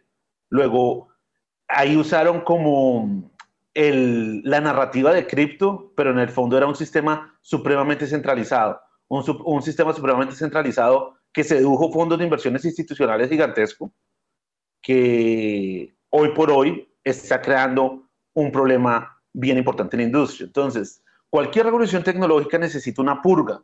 Por más investigación que uno tenga, lo único que hace ver que es verdad y que no es verdad es cuando existe un factor de riesgo que amenaza con extinción a toda la industria. Esto ya ha pasado en cripto, pasó en el 2018, pasó en el 2014 y hay unos sobrevivientes, hay, hay un grupo de esos tokens que realmente son una tecnología, que realmente tienen un propósito de construir un sistema descentralizado y hoy están en el filo de la navaja o son una tecnología que va a dominar o son una tecnología que no fue capaz de conseguir suficiente tracción. Desde nuestra óptica, el contexto geopolítico, el que está el mundo, la falta de confianza, la necesidad de descentralización, es un contexto claro para esa tecnología, pero pues ahí hay sirenas, eh, hay espejismos y hay proyectos reales. Luego ahí toca seleccionar, repito, la naturaleza no le gusta la diversificación, le gusta la selección y seleccionar pues requiere un, proceso arduo y requiere también saber cuánto riesgo está tomando y, cuánto puede perder también. ¿no? A ver, eh, eh, Juan Sebastián, sigan endulzando el oído a Guillermo Valencia. ¿Qué es esto? ¿Qué es este envío por error? Pues es que fíjese que Cryptocom envió 400 millones de dólares por error a una wallet desconocida, causando también la caída de las criptomonedas. Muchos de los usuarios intuyen que esto no parece ser un accidente tal cual, sino algo con intención. Antes de poder enviar cierta cantidad de dinero, siempre lo hacen con precaución, como dicen muchos traders analistas. 400 millones de dólares enviados a una wallet desconocida por parte de Cryptocom. No, no sigamos de, no le sigamos dando madera a este tema que, que definitivamente tiene, tiene mucho de especulación, pero muchísimo por ahora. A ver, vámonos con noticia que viene, que viene, eh, que viene una información proveniente de Alemania. Sí, señor, de la economía más importante de Europa y uno de los datos más esperados, el índice alemán de confianza inversora, el conocido CEU, que sube a menos 36,7 en noviembre, mejor de lo previsto. Un sondeo entre analistas había previsto una cifra de menos 50 puntos. El subíndice de, condiciones actuales subió a menos 64,5 desde el menos 72,2 frente a una previsión de consenso de menos 68,4 puntos. Las expectativas en la coyuntura en la zona euro también subieron en noviembre, mientras que bajaron con fuerza las perspectivas mm, de inflación. Hay que señalar entonces que el índice alemán de confianza inversora se sube a menos 36,7 puntos en noviembre, mejor mm, de lo previsto. Bueno, 7 de la mañana y 23 minutos. A ver, Catalina Tobón, ayúdenos a entender este índice de confianza que veo que está mejorando eh, el índice de confianza alemán. Catalina Tobón. Sí, este ZEW es pues uno de los índices más seguidos para revisar la confianza en, en, Alemania. Hemos visto que la data que ha salido de corto plazo en Europa no ha sido, o sea, ha sido relativamente favorable. Entonces tuvimos el PIB en línea con las expectativas del mercado, el dato de inflación en algunos países que pues también empezó a dar una señal eh, pues digamos, de, estabilización y por, y pues por último estos índices que muestran un poquitico hacia dónde va la economía, eh, pues básicamente son encuestas que le preguntan a los agentes, ¿usted cómo está viendo la cosa? Entonces, pues sin lugar a dudas, obviamente la preocupación más grande del mundo desarrollado sigue siendo Europa, o sea, no podemos descartar que Europa, eh, pues el próximo año podría ser aquellas, pues digamos, aquellas regiones donde de los, de los países desarrollados donde la recesión podría venir con más fuerza, pues por ser estar en medio, digamos, del, de, o muy cerca la guerra entre Ucrania y Rusia, eh, Rusia por, pues, eh, digamos, tener el tema de la crisis energética más fuerte. Pero pues lo que estamos viendo de corto plazo es que los indicadores líderes pues están mostrando que posiblemente es, si hay una desaceleración, estamos en medio de una desaceleración, seguramente hacia el 2023 vamos a vivir una recesión, pero por el momento pues digamos que el tema está yendo paulatinamente y pues la economía de la zona de euro pues está relativamente contenida y particularmente una de las preocupaciones más grandes es Alemania. Alemania pues ha sido la más impactada por la crisis energética, pero lo que nos está mostrando pues eventualmente este indicador es que pues efectivamente eh, la preocupación más fuerte puede ser hacia, hacia el 2023 y que las cosas pues están desacelerándose, pero a un ritmo un poco más lento de lo que estábamos esperando inicialmente. Muy bien, son las 7 de la mañana y 25 minutos. Mm, tenemos noticia de que la OPA de Nutresa va hasta el 18 de noviembre, Juan Sebastián. Sí, señor, es que fíjese que la OPA sobre Nutresa no se va a extender y definitivamente termina este viernes 18 de noviembre el día de aceptaciones. Hoy, martes, será el último día para que IHS Holding publicara los avisos de extensión, lo que no se hizo. La oferta de los árabes inició, recordemos, el pasado miércoles 3 de noviembre e irá hasta el próximo viernes 18 de noviembre. Cabe recordar que el oferente IHS Capital Holding podría prorrogar la oferta hasta por un máximo de 30 días hábiles contados a partir de la fecha en que se inicie el periodo para la recepción de aceptaciones. Bueno, muy bien, son las 7 de la mañana y 26 minutos. A ver, eh, Juan Manuel Quintero, ¿cómo está viendo este lío de OPA y no OPA, GEA, Gilinski, en fin? Pues hombre, Héctor, eso es, a mí me parece muy complicado lo que está pasando. Ahí eh, estaba leyendo también, el, ya, había ya había conocido el reporte de Héctor Mario, muy interesante. También estaban hoy publicando un reporte de semana que también trata de explicar eh, el detalle de las cosas. Y hay, y un tema que queda en el aire y es que efectivamente hay una, por lo menos una duda importante si, si se constituyó el quórum o no para tomar esa decisión. Eh, y pues que esto en medio de una operación de mercado se, se, se tarde o que se vaya a los estrados judiciales, eso nos deja muy mal parados.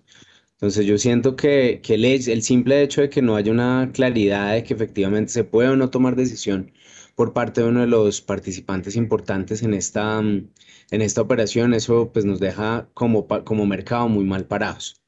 Eh, es lógico que, que, mm, que, la, que, no se extienda esa, esa, mm, esa eh, potencial eh, operación porque no se tiene a los, a los principales jugadores convencidos de que, de, que van a, mm, de que van a salir a vender. No hay una evidencia clara que eso se vaya a dar y pues no hace eh, sentido seguir fondeando unas garantías y una serie de, de, recursos que están listos para poder pagar esas, esas eh, acciones en caso de ser compradas. Yo pues en los zapatos del inversionista internacional que quiere hacer esa entrada con esa incertidumbre tampoco eh, extendería la, la, orden. Es un, es un momento bastante difícil para los inversionistas eh, minoritarios, pues, porque el impacto en precio que puede tener esto, pues eh, claramente es negativo para ellos.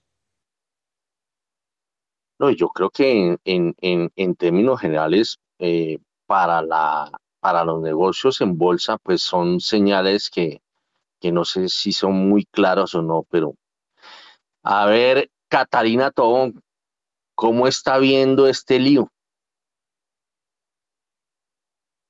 No, pues sin comentarios. La verdad es que, pues yo creo que es como un tema de esperar. O sea, yo, yo siento que cada vez como que, no sé, la verdad es que no, pues yo, yo siento que hay mucha incertidumbre y tal vez no, no quisiera hacer ningún comentario porque la verdad es que no sé. O sea, estoy completamente a la espera de un poco de esta novela, cómo evoluciona si realmente es una novela, llevamos un año, más de un año, un año y unos días más de haber arrancado una novela que uno no sabe, eh, no sabe uno qué pensar. De todas maneras, se me hace que, que al final del día eh, la gran perdedora o el gran perdedor va a ser el mercado bursátil colombiano. Bueno, aquí, aquí me dicen, aquí me dicen, ah, no, porque es que han salido versiones de todo tipo Eh, mm, por ejemplo, Juan Manuel hacía alusión a, Semana y pues mm, yo preferiría leer la versión de primera página porque pues Semana eh, el dueño es, está jugando un papel protagónico en esta operación y entonces pues no, no le creería como mucho.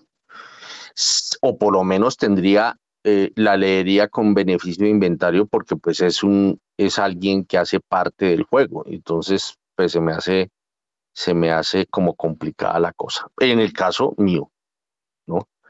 Bueno, 7 de la mañana y 30 minutos. Vámonos con los tres pegaditos.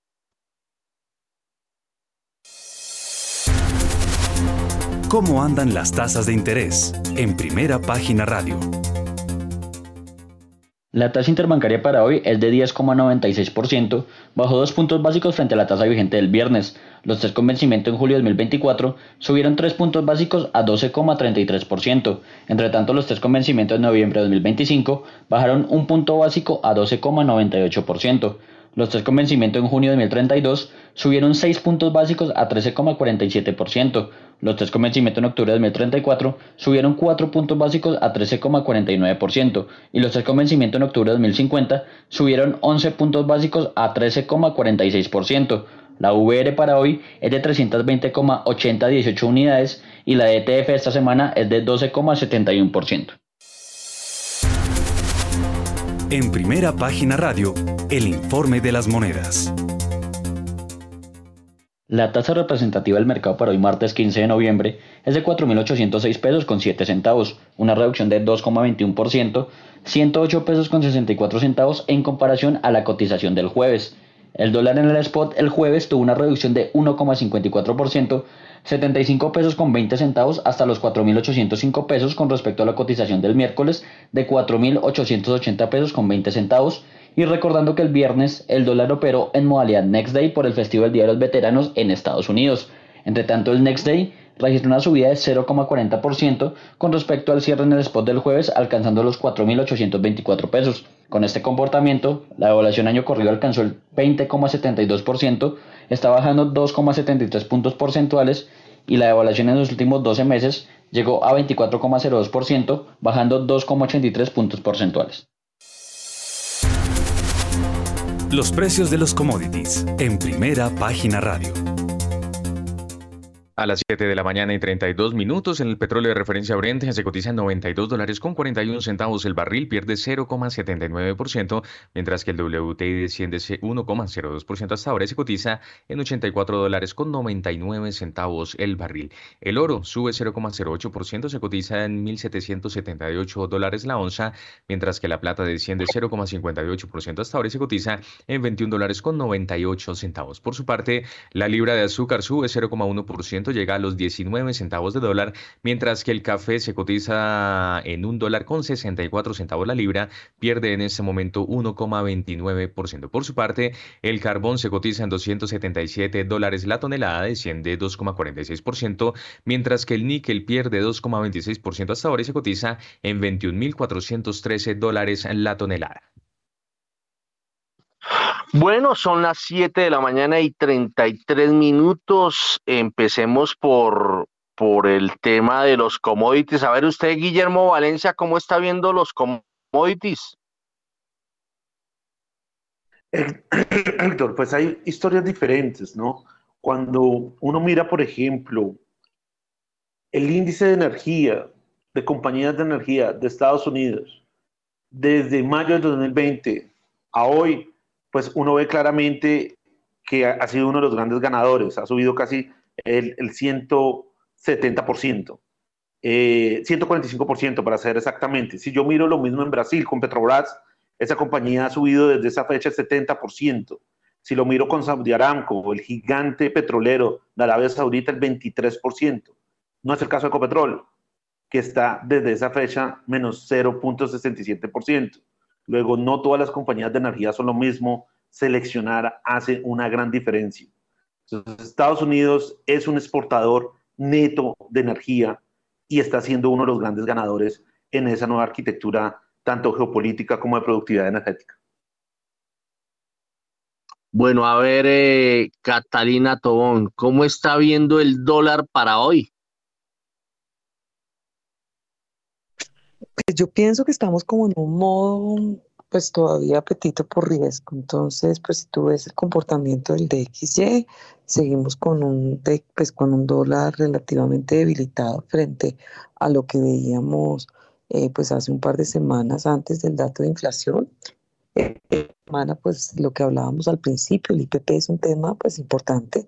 Por lo que está pasando es que los mercados están ya descontando que la inflación ya llegó a su tope y que estamos en una senda descendente de la inflación y en ese orden de ideas la Reserva Federal no va a tener que eh, pues subir sus tasas de referencia con tanta agresividad como se esperaba y que posiblemente el último incremento de tasas se dé en el mes de diciembre. Esto que implicará pues que ese atractivo tan fuerte que tendría el dólar a escala global podría seguir suavizándose y en ese orden de ideas las monedas que cotizamos frente al dólar que hemos perdido mucho terreno este año, pues claramente, em, digamos, tendríamos como un respiro y podríamos paulatinamente em, mejorar esta dinámica y hacia adelante y hacia el 2023, eh, pues veamos que fortalecernos. Entonces, de corto plazo, pues yo siento que la tendencia sigue relativamente eh, parecida y en ese orden de ideas, pues el tipo de cambio debería también mantener, el tipo de cambio a escala local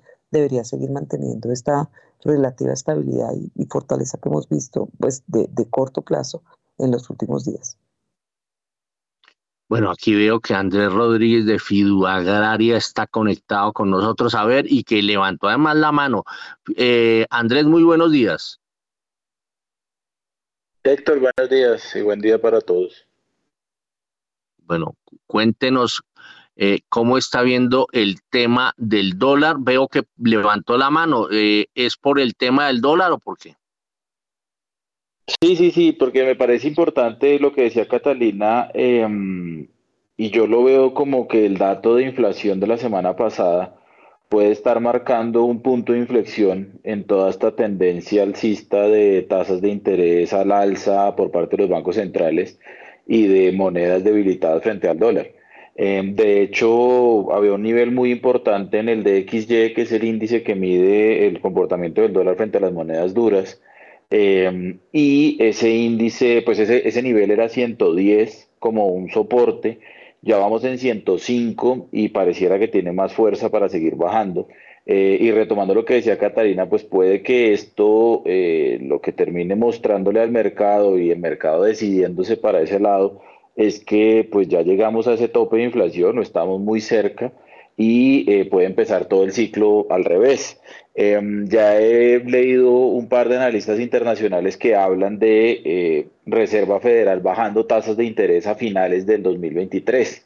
Em, nosotros estamos por esa línea, mm, tanto en monedas fuertes y bancos centrales de monedas fuertes como en monedas emergentes también. Pensamos que la desaceleración del otro año pues no es menor, eh, que incluso puede ser más fuerte de lo que se está pronosticando a hoy y eso puede terminar generando baja de tasas de interés, eh, debilidad del dólar eh, y bueno, pues obviamente eso es como el, el mapa, el Excel, digámoslo así, pero eh, pues falta ver también el, todo lo que esté pasando con el tema político, las decisiones que se tomen, las reformas que, se están tramitando en este momento en Colombia y que sabemos que vienen más reformas el otro año. Eh, obviamente todo pasa por ahí también, pero en términos generales, eh, digamos que ya empieza a haber muestras de que la inflación puede empezar a ceder de cara al otro año. Muy bien, son las 7 de la mañana y 39 minutos. Eh, Guillermo Valencia está pidiendo la palabra. A ver, Guillermo. Sí, el, tema del dólar. Yo creo que el, tema de que la inflación tocó un techo es supremamente importante. Eh, insistimos en varios datos como el índice de precios al productor, que ha presentado una corrección, una corrección grande, eh, el precio de los containers, la carga desde eh, Shanghai a, California también ha bajado de precio significativamente, luego puede venir una presión de desinflación muy importante. Ahora, eso implica que el dólar se va a volver débil, pues no, no, comparto esa perspectiva, porque el problema inflacionario en Europa persiste. Lo que está existiendo es un desacuerdo fuerte entre lo que es la inflación en Estados Unidos y lo que va a ser la inflación en Europa y en otros lugares del mundo. Ahora, el tema de desinflación también implica que la probabilidad de recesión se empieza a subir. Y si hay recesión, pues los grandes ganadores en términos de monedas en Latinoamérica son el peso mexicano y el real brasileño. Si hay recesión, el peso mexicano se ve afectado porque pues está muy integrado con las cadenas de valor de Estados Unidos. Y el tema de Brasil, pues se va a hacer más evidente porque si hay recesión, quiere decir que vamos a tener un impacto sobre los commodities, ideas como el mineral de hierro, el mismo petróleo, pues van a afectar a Brasil más la incertidumbre sobre el gobierno Lula. Entonces, no veo un dólar necesariamente débil por el tema de que esté bajando la inflación. Al contrario, nosotros creemos que la fortaleza del dólar continúa y va a ser más fuerte en Latinoamérica. Muy bien, son las 7 de la mañana y 40 minutos. A ver, eh, Juan Manuel Quintero, metámonos con la renta fija, su especialidad, pues por el pasado. Hay que recordar que Juan Manuel Quintero hizo parte del equipo de crédito público de Hacienda, pero eso ya hace algún tiempo. A ver, ¿cómo está viendo el comportamiento de los test en Colombia? Ya, ¿Será que ya llegó a su punto máximo la tasa de interés de la mayoría de las referencias de los papeles que emite el gobierno colombiano? Pues Héctor, sí ha habido una tranquilización del mercado, por, poner, por usar una palabra rebuscada. El mercado sí está mucho más... Em, tranquilo con lo que está pasando en el, en el mundo, de, golpe eh, se siente más, más cómodo después de que efectivamente se, se cierra la incertidumbre de la, de la discusión de la reforma tributaria y eso lo refleja la caída que hemos visto eh, de los test eh, de forma significativa en la última, en la última semana. tenemos referencias que han llegado a caer más de, ciento, de 100 puntos básicos de una semana atrás a, a, a los precios actuales eh, bueno, no más, pero sí cercanos a los 80, 90 puntos básicos. Vemos cómo la curva de rendimiento se aplana, es decir, las tasas de largo plazo caen eh, mucho más rápido que las tasas de corto plazo, lo cual eh, hace que la forma se vea bastante particular y mucho más sensata, mucho más sensata a lo que habíamos visto incluso con tasas de corto plazo por encima de las tasas de más largo plazo. Em, efectivamente ha habido ganancias en el mercado, los inversionistas seguramente están mucho más tranquilos. Eh, los TES efectivamente vienen eh, eh, consolidando una caída de un par de semanas. La deuda corporativa, por su lado, no lo ha recogido de la misma forma. Y ahí es donde yo creo que pueden haber algunas oportunidades también. Las, las tasas de, de los CDTs en el primario siguen estando supremamente atractivas. Em, y eso pues sigue eh, eh, pues, reflejando algunas necesidades de liquidez de los agentes todavía. Eh, ustedes vieron también que el Banco de la República, seguramente con la, con la intención de hacer política monetaria que responde a las, a las necesidades coyunturales, en diciembre siempre el banco produce más eh, expansión monetaria debido al aumento coyuntural de necesidades de liquidez de los agentes, eh, ha estado también activamente entrando a comprar TES en el, en el secundario. Eh, eso pues es una, es una señal bastante buena. Los, los TES efectivamente, que son la base pues de la valoración de todos los demás instrumentos, siguen mostrando una tendencia bien tranquilizadora en este frente. Si miramos un poco la deuda corporativa o la deuda, perdón, la deuda del gobierno colombiano en dólares, eh, vemos también unas, unas condiciones similares. Hemos visto cómo los de los peores momentos que hemos visto las tasas de interés de los bonos globales colombianos en dólares. Eh, vemos cómo han venido significativamente cayendo desde mediados de octubre a la fecha. Si uno mira los credit default swaps, que recordemos son la prima de riesgo que pagan los inversionistas por eh, cubrir la posibilidad de, de, un default de, la, de, cualquier emisor, en el caso de los bonos colombianos, eh, estos llegaron desde mediados de, de octubre, caer de unos 390 puntos básicos a hoy estarse negociando estas, estas primas de riesgo en unos 290 puntos básicos. Y de forma eh, interesante también es importante ver que a su vez pues los otros países de Latinoamérica han caído, pero no han caído en la misma medida que ha caído Colombia. Nosotros hace algunas semanas reportábamos que efectivamente el riesgo país de Colombia medido a través de los credit default swaps se había incrementado por encima incluso de los, de los, del riesgo país de Brasil, pero se ha separado de forma importante. En este momento podemos reportar que se está acercando de forma importante. Eh, hay que tener en cuenta lo que yo comentaba más temprano, que vimos a Panamá saliendo con bonos. Eh, quién sabe si estas caídas de la, de la, de la, eh, del riesgo país, pues de golpe se, se, aparezcan como una oportunidad importante para, para que se vuelva a abrir el mercado para, para Colombia, eventualmente para otros países latinoamericanos con intenciones de salir a, a, buscar inversiones en, ese, en el mercado internacional. Hay que tener en cuenta que Panamá está en unas condiciones de crédito mejores que las que tiene Colombia y obviamente pues los spreads que ellos les están pagando no deberían ser los spreads eh, que, que, debería pagar eh, Colombia por, por, por, nueva deuda, pero de todos modos, pues las condiciones desde el frente internacional en términos del riesgo país se están eh, viendo un poco más favorables que lo que estaban pasando hace algunos días. Esto pues claramente eh, son señales positivas de que el mercado está un poco más tranquilo. Esperemos pues que se mantenga en ese mismo tono la, eh, esta semana.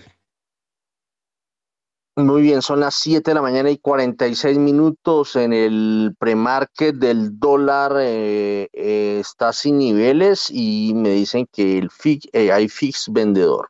Bueno, Carlos Gustavo Cano, ex codirector del Banco de la República, ex, eh, ex expresidente de la Junta Directiva del Banco de Ecopetrol por un, duró un día, ¿no? De presidente de la Junta Directiva de Ecopetrol eh, y miembro de la Junta Directiva de Ecopetrol, eh, pues se mandó un análisis y se la jugó.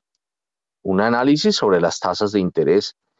Le apuesta a que el Banco de la República va, como ocho, recomienda que el Banco de la República suba sus tasas hasta un nivel del 14%. ¿Cómo es la cosa, Juan Sebastián? Sí, señor, y esto para alcanzar un verdadero terreno contractivo de la política monetaria. Recordemos que el doctor Carlos Gustavo Cano escribe en exclusiva para primera página y en su columna señaló las expectativas de inflación, la variable de lejos más relevante para guiar la política monetaria, a la luz de todos los indicadores disponibles, se encuentran desbordadas y desancladas de la meta. Así las cosas, dijo, de cara a la misión constitucional de velar por la estabilidad del poder de compra de circulante, no hay camino diferente al de alcanzar un terreno contractivo de la postura la política monetaria y agregó, esto es una tasa de interés de referencia del Banco Central que en términos reales se sitúe al menos por encima de la tasa real neutral entendida como aquella que a nivel macroeconómico ni estimule ni frente mejor, ni frene la marcha del aparato productivo, la cual, según las más recientes estimaciones, bordea actualmente un punto y medio porcentual, es decir, en términos nominales, una tasa de interés de referencia del banco de al menos 300 puntos básicos arriba de la de hoy vigente, explicó en un artículo exclusivo para primera página Carlos Gustavo Cano. A ver, Catalina Tobón, ¿cómo ve esto que dice Cano? Sí, pues digamos que a mí no me parece tan, o sea, es más, estoy relativamente de acuerdo. Nosotros hemos discutido una tasa terminal cercana al 1370, 1375, que es muy cercano, digamos, a este valor eh, que está hablando el excodirector.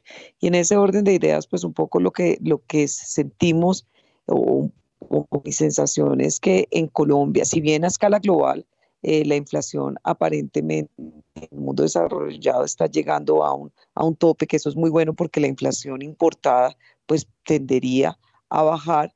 Todavía en Colombia nos falta eh, alcanzar ese tope de la inflación y estamos todavía un poquito lejos.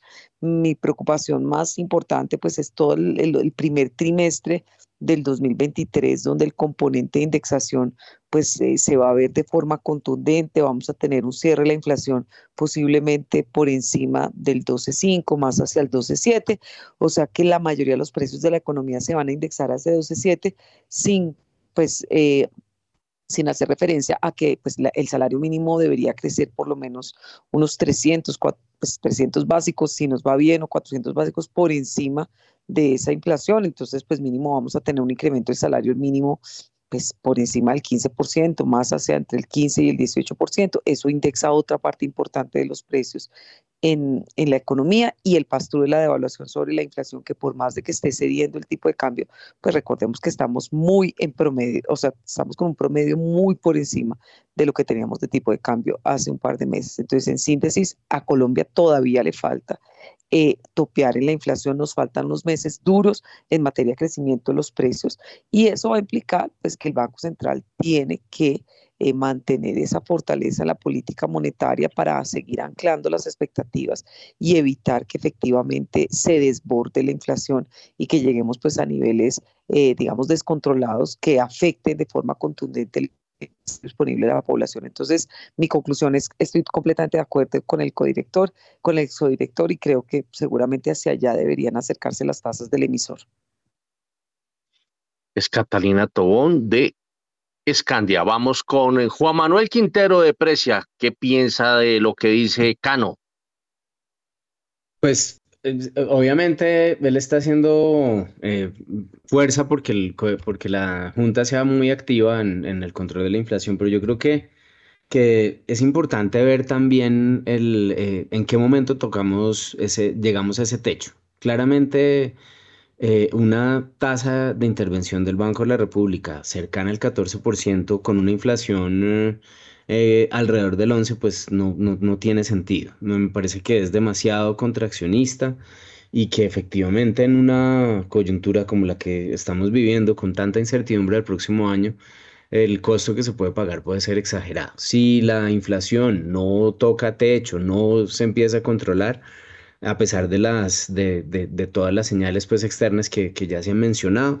Ahí sí uno diría, eh, listo, pues una, una política muy agresiva para tratar de controlar la inflación si es, si es al lugar, pero la verdad es que yo soy eh, optimista mm, de lo que, por lo menos el, el, mensaje internacional de que las cadenas de suministro se están ajustando, de que pueden haber eh, condiciones favorables eh, en el mercado internacional que puedan eh, darle como cierta tranquilidad a nuestros, al índice de precios de parte de la inflación importada, pues yo creo que ahí eh, subir tan agresivamente sin esa, sin esa base, pues no sería tan razonable, pienso yo. A ver, Andrés Rodríguez de Fidu Agraria. Pues Héctor, yo creo que lo que ha mostrado esta junta directiva es que es bastante cauta a la hora de subir. Eh, recuerde que hace ya un tiempito cuando empezó este ciclo alcista, pues mucha gente pedía eh, y mostraba los análisis de lo que estaban haciendo economías tanto eh, mucho más grandes y desarrolladas como en la región. y era ser más agresivos en la subida de tasas, tanto en tiempo como en magnitud. Eh, recordemos lo que pasó en Brasil, ya estamos viendo de hecho datos negativos de inflación en Brasil. Eh, y pues bueno, digamos que esta junta ha mostrado ser bastante ortodoxa y bastante conservadora. Yo la verdad no los veo llegando a esas tasas tan cercanas allá arriba al 14. Eh, me parece que el mensaje de la última reunión, la subida de los 100 puntos básicos puede empezar a traer subidas más moderadas por los lados de los 75 básicos y de los 50 básicos por reunión. Eh, obviamente todo esto es data dependiente. Tenemos que esperar los datos de inflación que vienen. Como bien decía Catalina, el cierre de año y el primer trimestre del siguiente son complejos y son retadores en este tema. Y muy seguramente pues vamos a ver inflaciones más altas. Pero mm, ni así yo veo al banco siendo agresivo y llegando tan arriba porque eh, pues ya también vamos a empezar a sentir, a empezar a sentir la desaceleración de la economía, no solo la, local, sino también la internacional. Y eh, en línea con esa, con esa ortodoxia que han venido mostrando, eh, pienso yo que van a ser muy cautos a la hora de seguir subiendo en grandes magnitudes.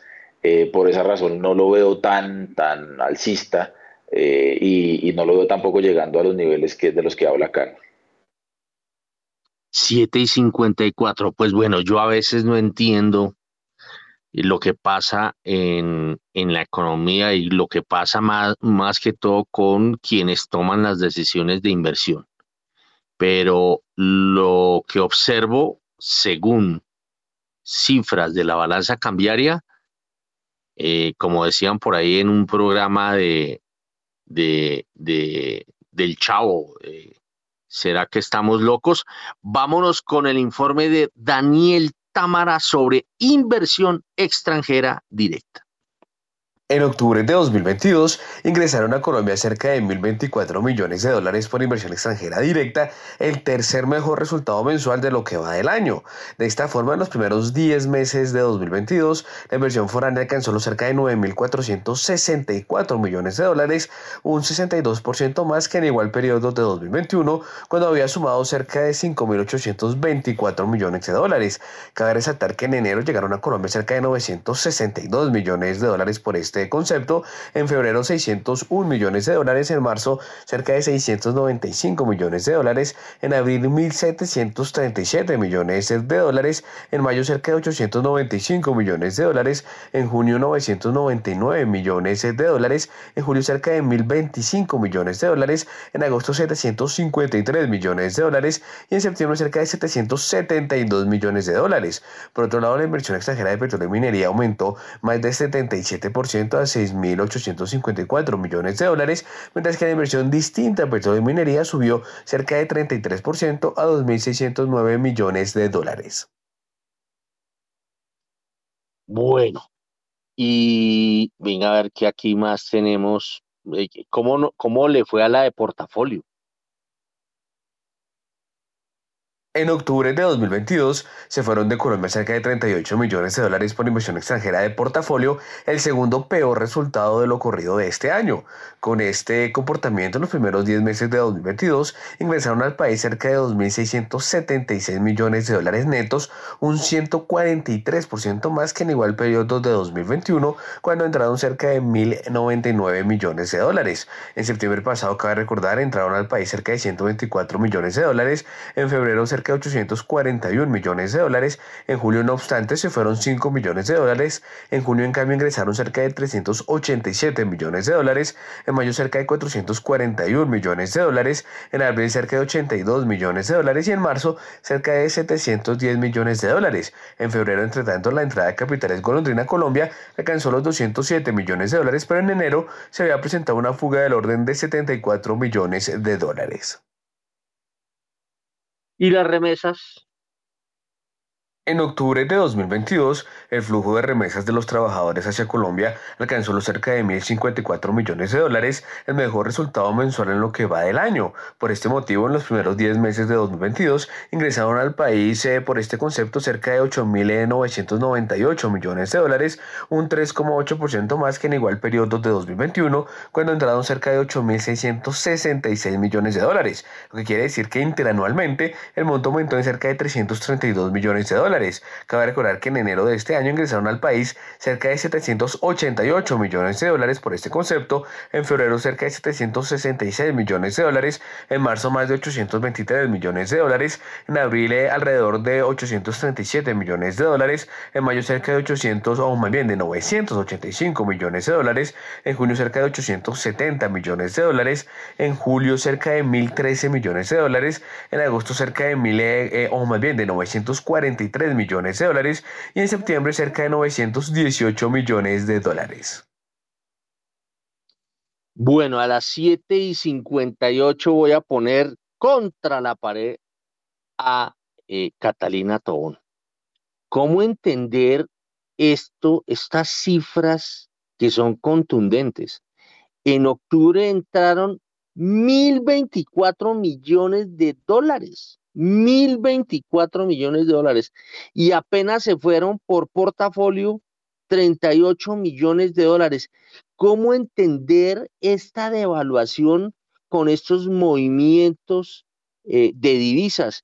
Y peor aún, o para ponerle más suspenso a la cosa, ¿cómo es posible que en octubre entraron 1.054 millones de dólares por remesas? Y sumémosle que el crecimiento de la inversión extranjera en petróleo y minería creció 77%. Y entonces, ¿por qué tanto despelote? ¿Por qué se habla tanto de, de, cosas nefastas si las cifras son completamente diferentes? A ver, Catalina Tobón de Escandia. Yo creo que, digamos que los flujos eh, son importantes, eh, por supuesto, y digamos que, como dicen, eh, digamos, los, como decimos los analistas, los fundamentales a la larga, pues deben primar, pero en mercados, pues tenemos el factor especulativo y las expectativas que, pues finalmente juegan un rol muy fuerte y muy importante de corto plazo. Entonces, digamos que lo que hemos visto con el peso colombiano ha sido, pues ha habido mucho ataque especulativo, o sea, así como pasó en, Turquía, así como pues lo hemos visto, lo vimos en Chile en su momento con todo el ruido de la constitución, eh, los inversionistas pues digamos que eh, se asustan por el, tweet, lo que sea, y hay ataques especulativos. La realidad es que en octubre, pues sí, el offshore, por primera vez eh, durante todo el año, el offshore en el mercado de test salió. Ese flujo, es, digamos que ese, ese, ese impacto seguramente generó se exacerbó porque obviamente el inversionista ve en pantalla cómo el offshore empieza a, cerrar posiciones y eso pues digamos que se, se, magnifica. Eh, el tema de las, de las remesas y la inversión extranjera directa es, es clave porque finalmente pues nosotros tenemos un déficit de la cuenta corriente altísimo, o sea, nosotros somos de los países de América Latina con uno de los mayores déficits de la cuenta corriente. Y la pregunta es cómo financiamos ese déficit de la cuenta corriente. O sea, nosotros somos deudores netos, o sea, nos sale, debemos más de lo que recibimos.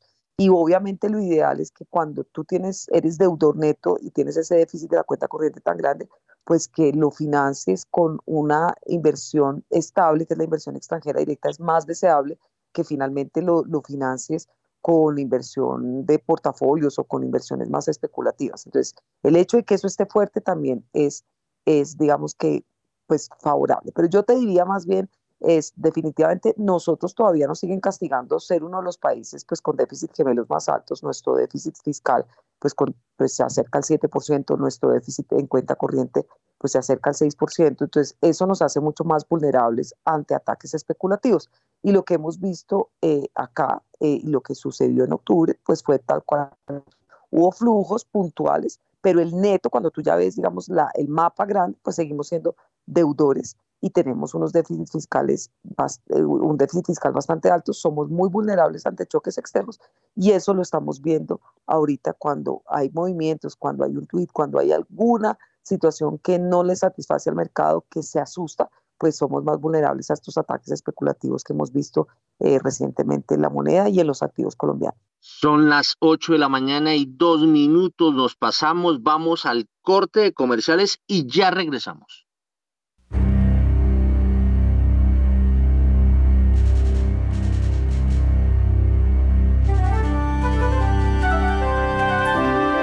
...91.9 Javeriana Estéreo, Bogotá. HJKZ. 45 años.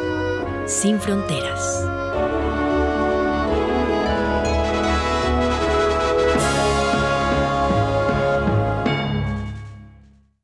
Bueno, son las 8 de la mañana y tres minutos. A ver, Juan Manuel Quintero de Precia, ¿cómo entender estas cifras?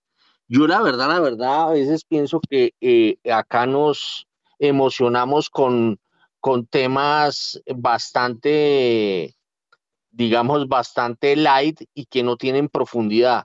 E, es más, se armó una polémica enorme y en el último año del gobierno Duque, eh, eso en torno a los contratos por exploración petrolera, en el último año del gobierno Duque se firmaron apenas tres contratos de exploración petrolera y armamos un tierrero enorme. A ver, Juan Manuel Quintero, ¿cómo entender estas cifras popochas directas que son las que se quedan chiquiticas, las de golondrina y una, y una avalancha de ingresos en dólares por, eh, eh, por el lado de las remesas?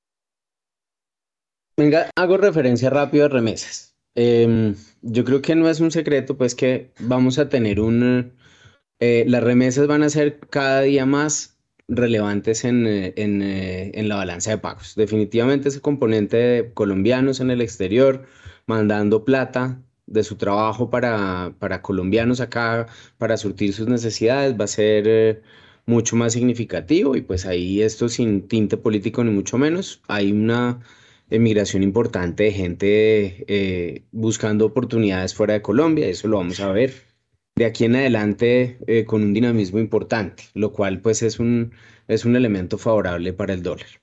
Eh, inversión extranjera directa, como usted dice, aquí nos estresamos por cosas, definitivamente eh, los extranjeros nos ven mucho mejor que lo que nos vemos nosotros en muchos casos, eso siempre es, una, es, es, una premisa pues que se ha comprobado en, en, en muchos escenarios que hemos vivido.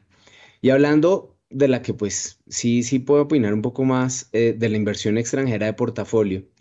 Le quiero decir que es que con las tasas de interés que estábamos viendo en el, en, a mediados de octubre, pues estábamos en unas condiciones en que, en que Colombia era supremamente atractivo en pesos, una moneda eh, que obviamente eh, pues se había evaluado de, de forma importante y estaba ofreciendo unas tasas de interés, una entrada en esos niveles o mantener posiciones en esos niveles era muy, muy atractivo.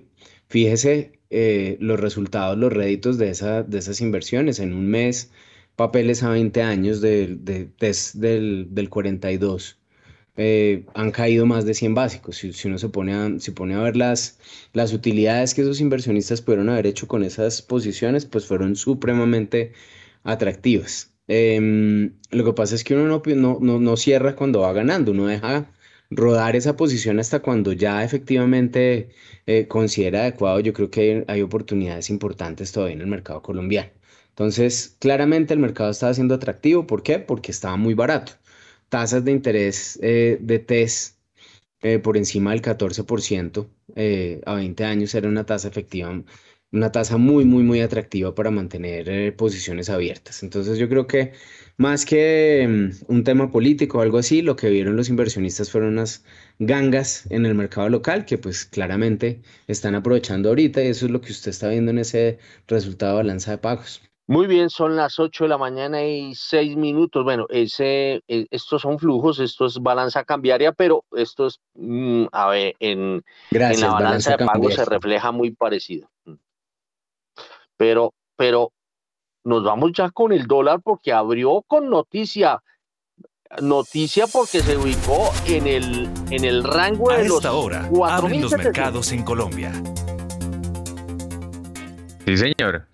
A las 8 de la mañana y 7 minutos y mucha atención porque el dólar abrió este martes en 4.770 pesos, baja 35 pesos frente a su cierre del jueves que fue 4.805 pesos. Reiteramos entonces, dato de apertura 4.770 pesos, baja 35 pesos frente a su cierre del jueves. Y ya abrió en 4.770 ya eh, hay una operación en 4.700, perdón, la última, lo último operado es por 4.760, es decir, sigue bajando un promedio de 4.764 pesos con 67 centavos.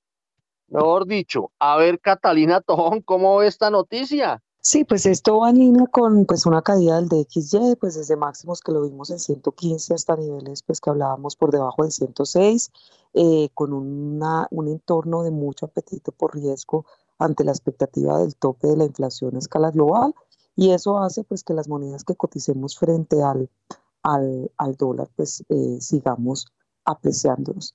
Eh, aquí pues digamos que lo importante es que desde un punto de vista de temas idiosincráticos los mensajes estén acotados y yo creo que si no hay, digamos, temas especulativos que generen ruido, pues vamos a seguir esa dinámica del DXY y seguramente incluso podemos ir eh, hacia la figura del 4700 y cortarla eh, pues en el transcurso de la semana dependiendo de cómo van saliendo las noticias eh, a escala global, particularmente el dato de precios al productor y obviamente pues los mensajes un poco eh, frente a la expectativa de lo, cómo se va a mover la Fed hacia adelante.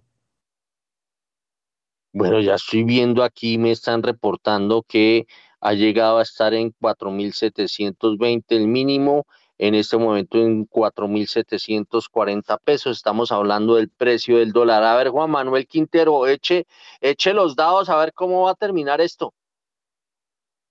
Pues si no tenemos, como dice Catalina, noticias de, eh, pues de, coyuntura local, efectivamente sí podríamos eh, continuar viendo eh, dólar alrededor del 40, podríamos llegar al día de hoy si, si, si las condiciones internacionales. Espérese el dato de las ocho y media de qué pasa con el índice de precios al productor. Si sigue habiendo ese, ese optimismo en Estados Unidos, si el dólar index sigue bajando, probablemente podemos ver eh, niveles del 40 eh, para el día de hoy, por debajo significativamente del cierre de, las, de la semana pasada. Oiga, qué pena enredarlo a usted con temas, pero ¿qué pasa si se sigue consolidando esta eh, tendencia a la baja del precio del dólar? pensando en, e, en el índice MSCI que dejó por fuera Ecopetrol y que la cosa empieza a cambiar ahora. Eso, e, eso, eso, eh, ¿cómo, ¿cómo se da una corrección de esas?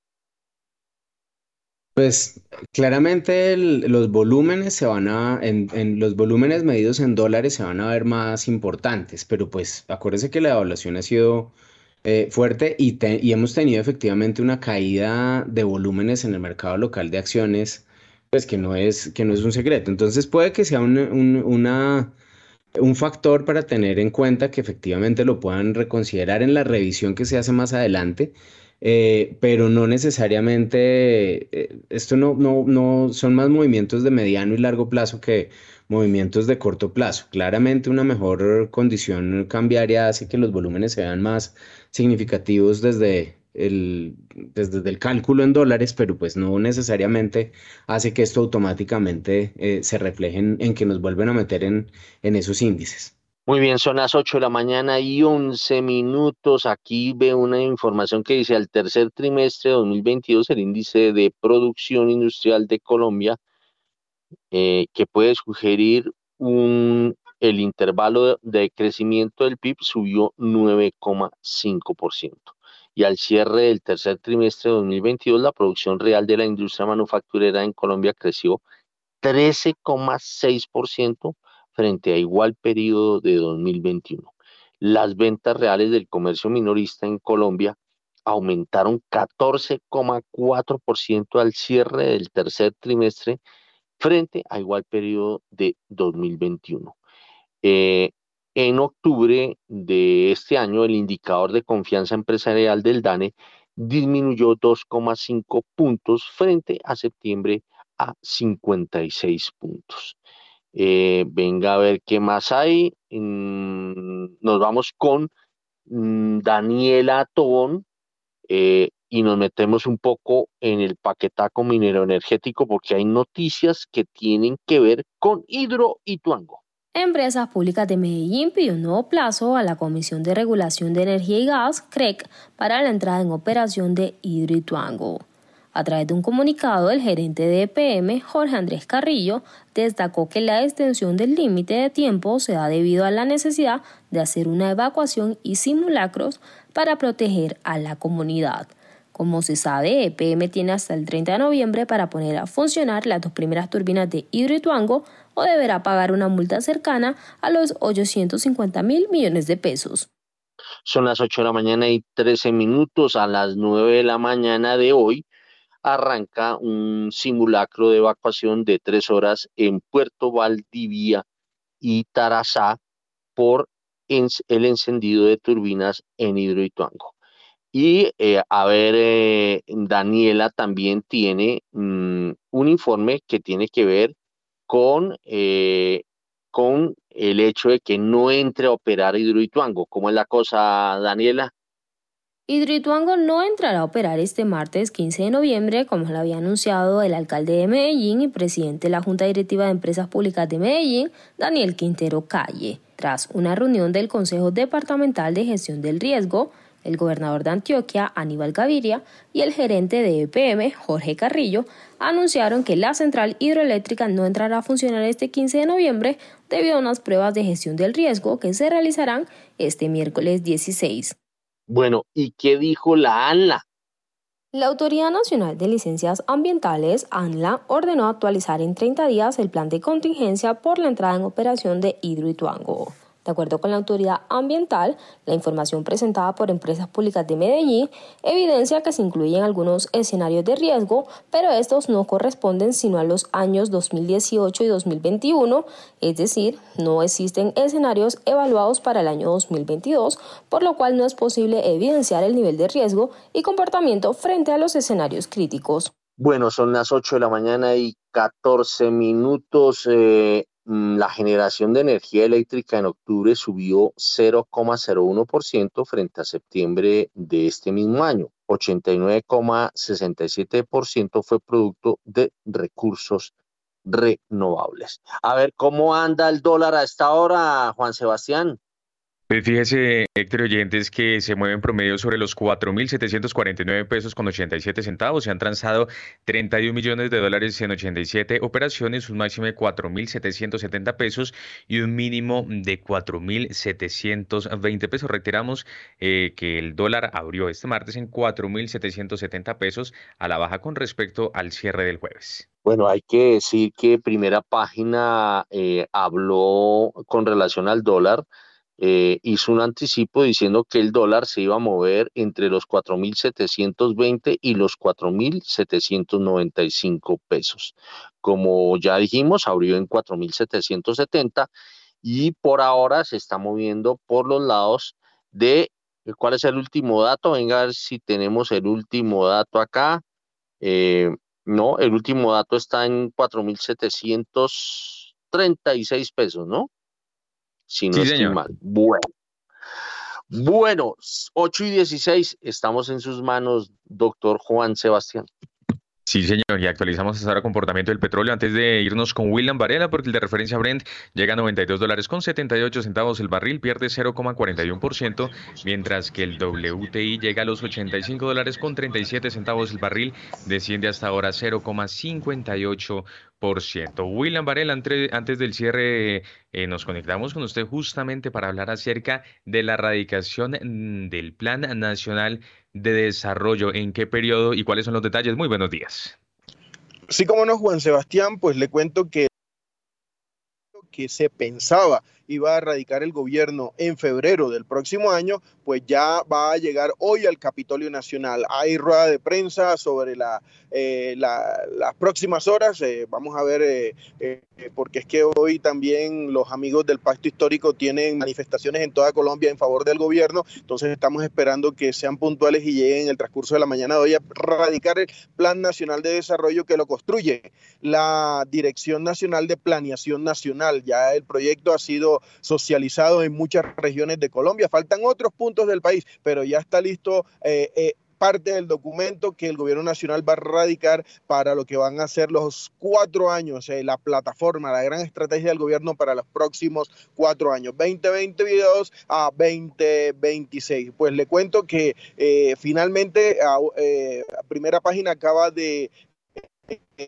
informar una noticia que nos envió la Fiscalía General de la el escándalo de Bres y la ruta del sol que se van a conocer en las próximas horas. Hay españoles, hay gente que ah, va a ser vinculada de Brasil. Bueno, la verdad es que está interesante la noticia que acaba de subir primera página sobre el caso de Bres. Ese escándalo que no ha tenido mayor trascendencia en nuestro país, pues va a tener como que nuevos puntos, eh, nuevas puntas en las próximas horas y ya pueden leer en primera página el documento que mandó la Fiscalía de los nuevos implicados por la investigación Odebrecht. Tema infraestructura. Muy bien, ustedes muy bien saben todo lo que pasó con ese escándalo de Odebrecht.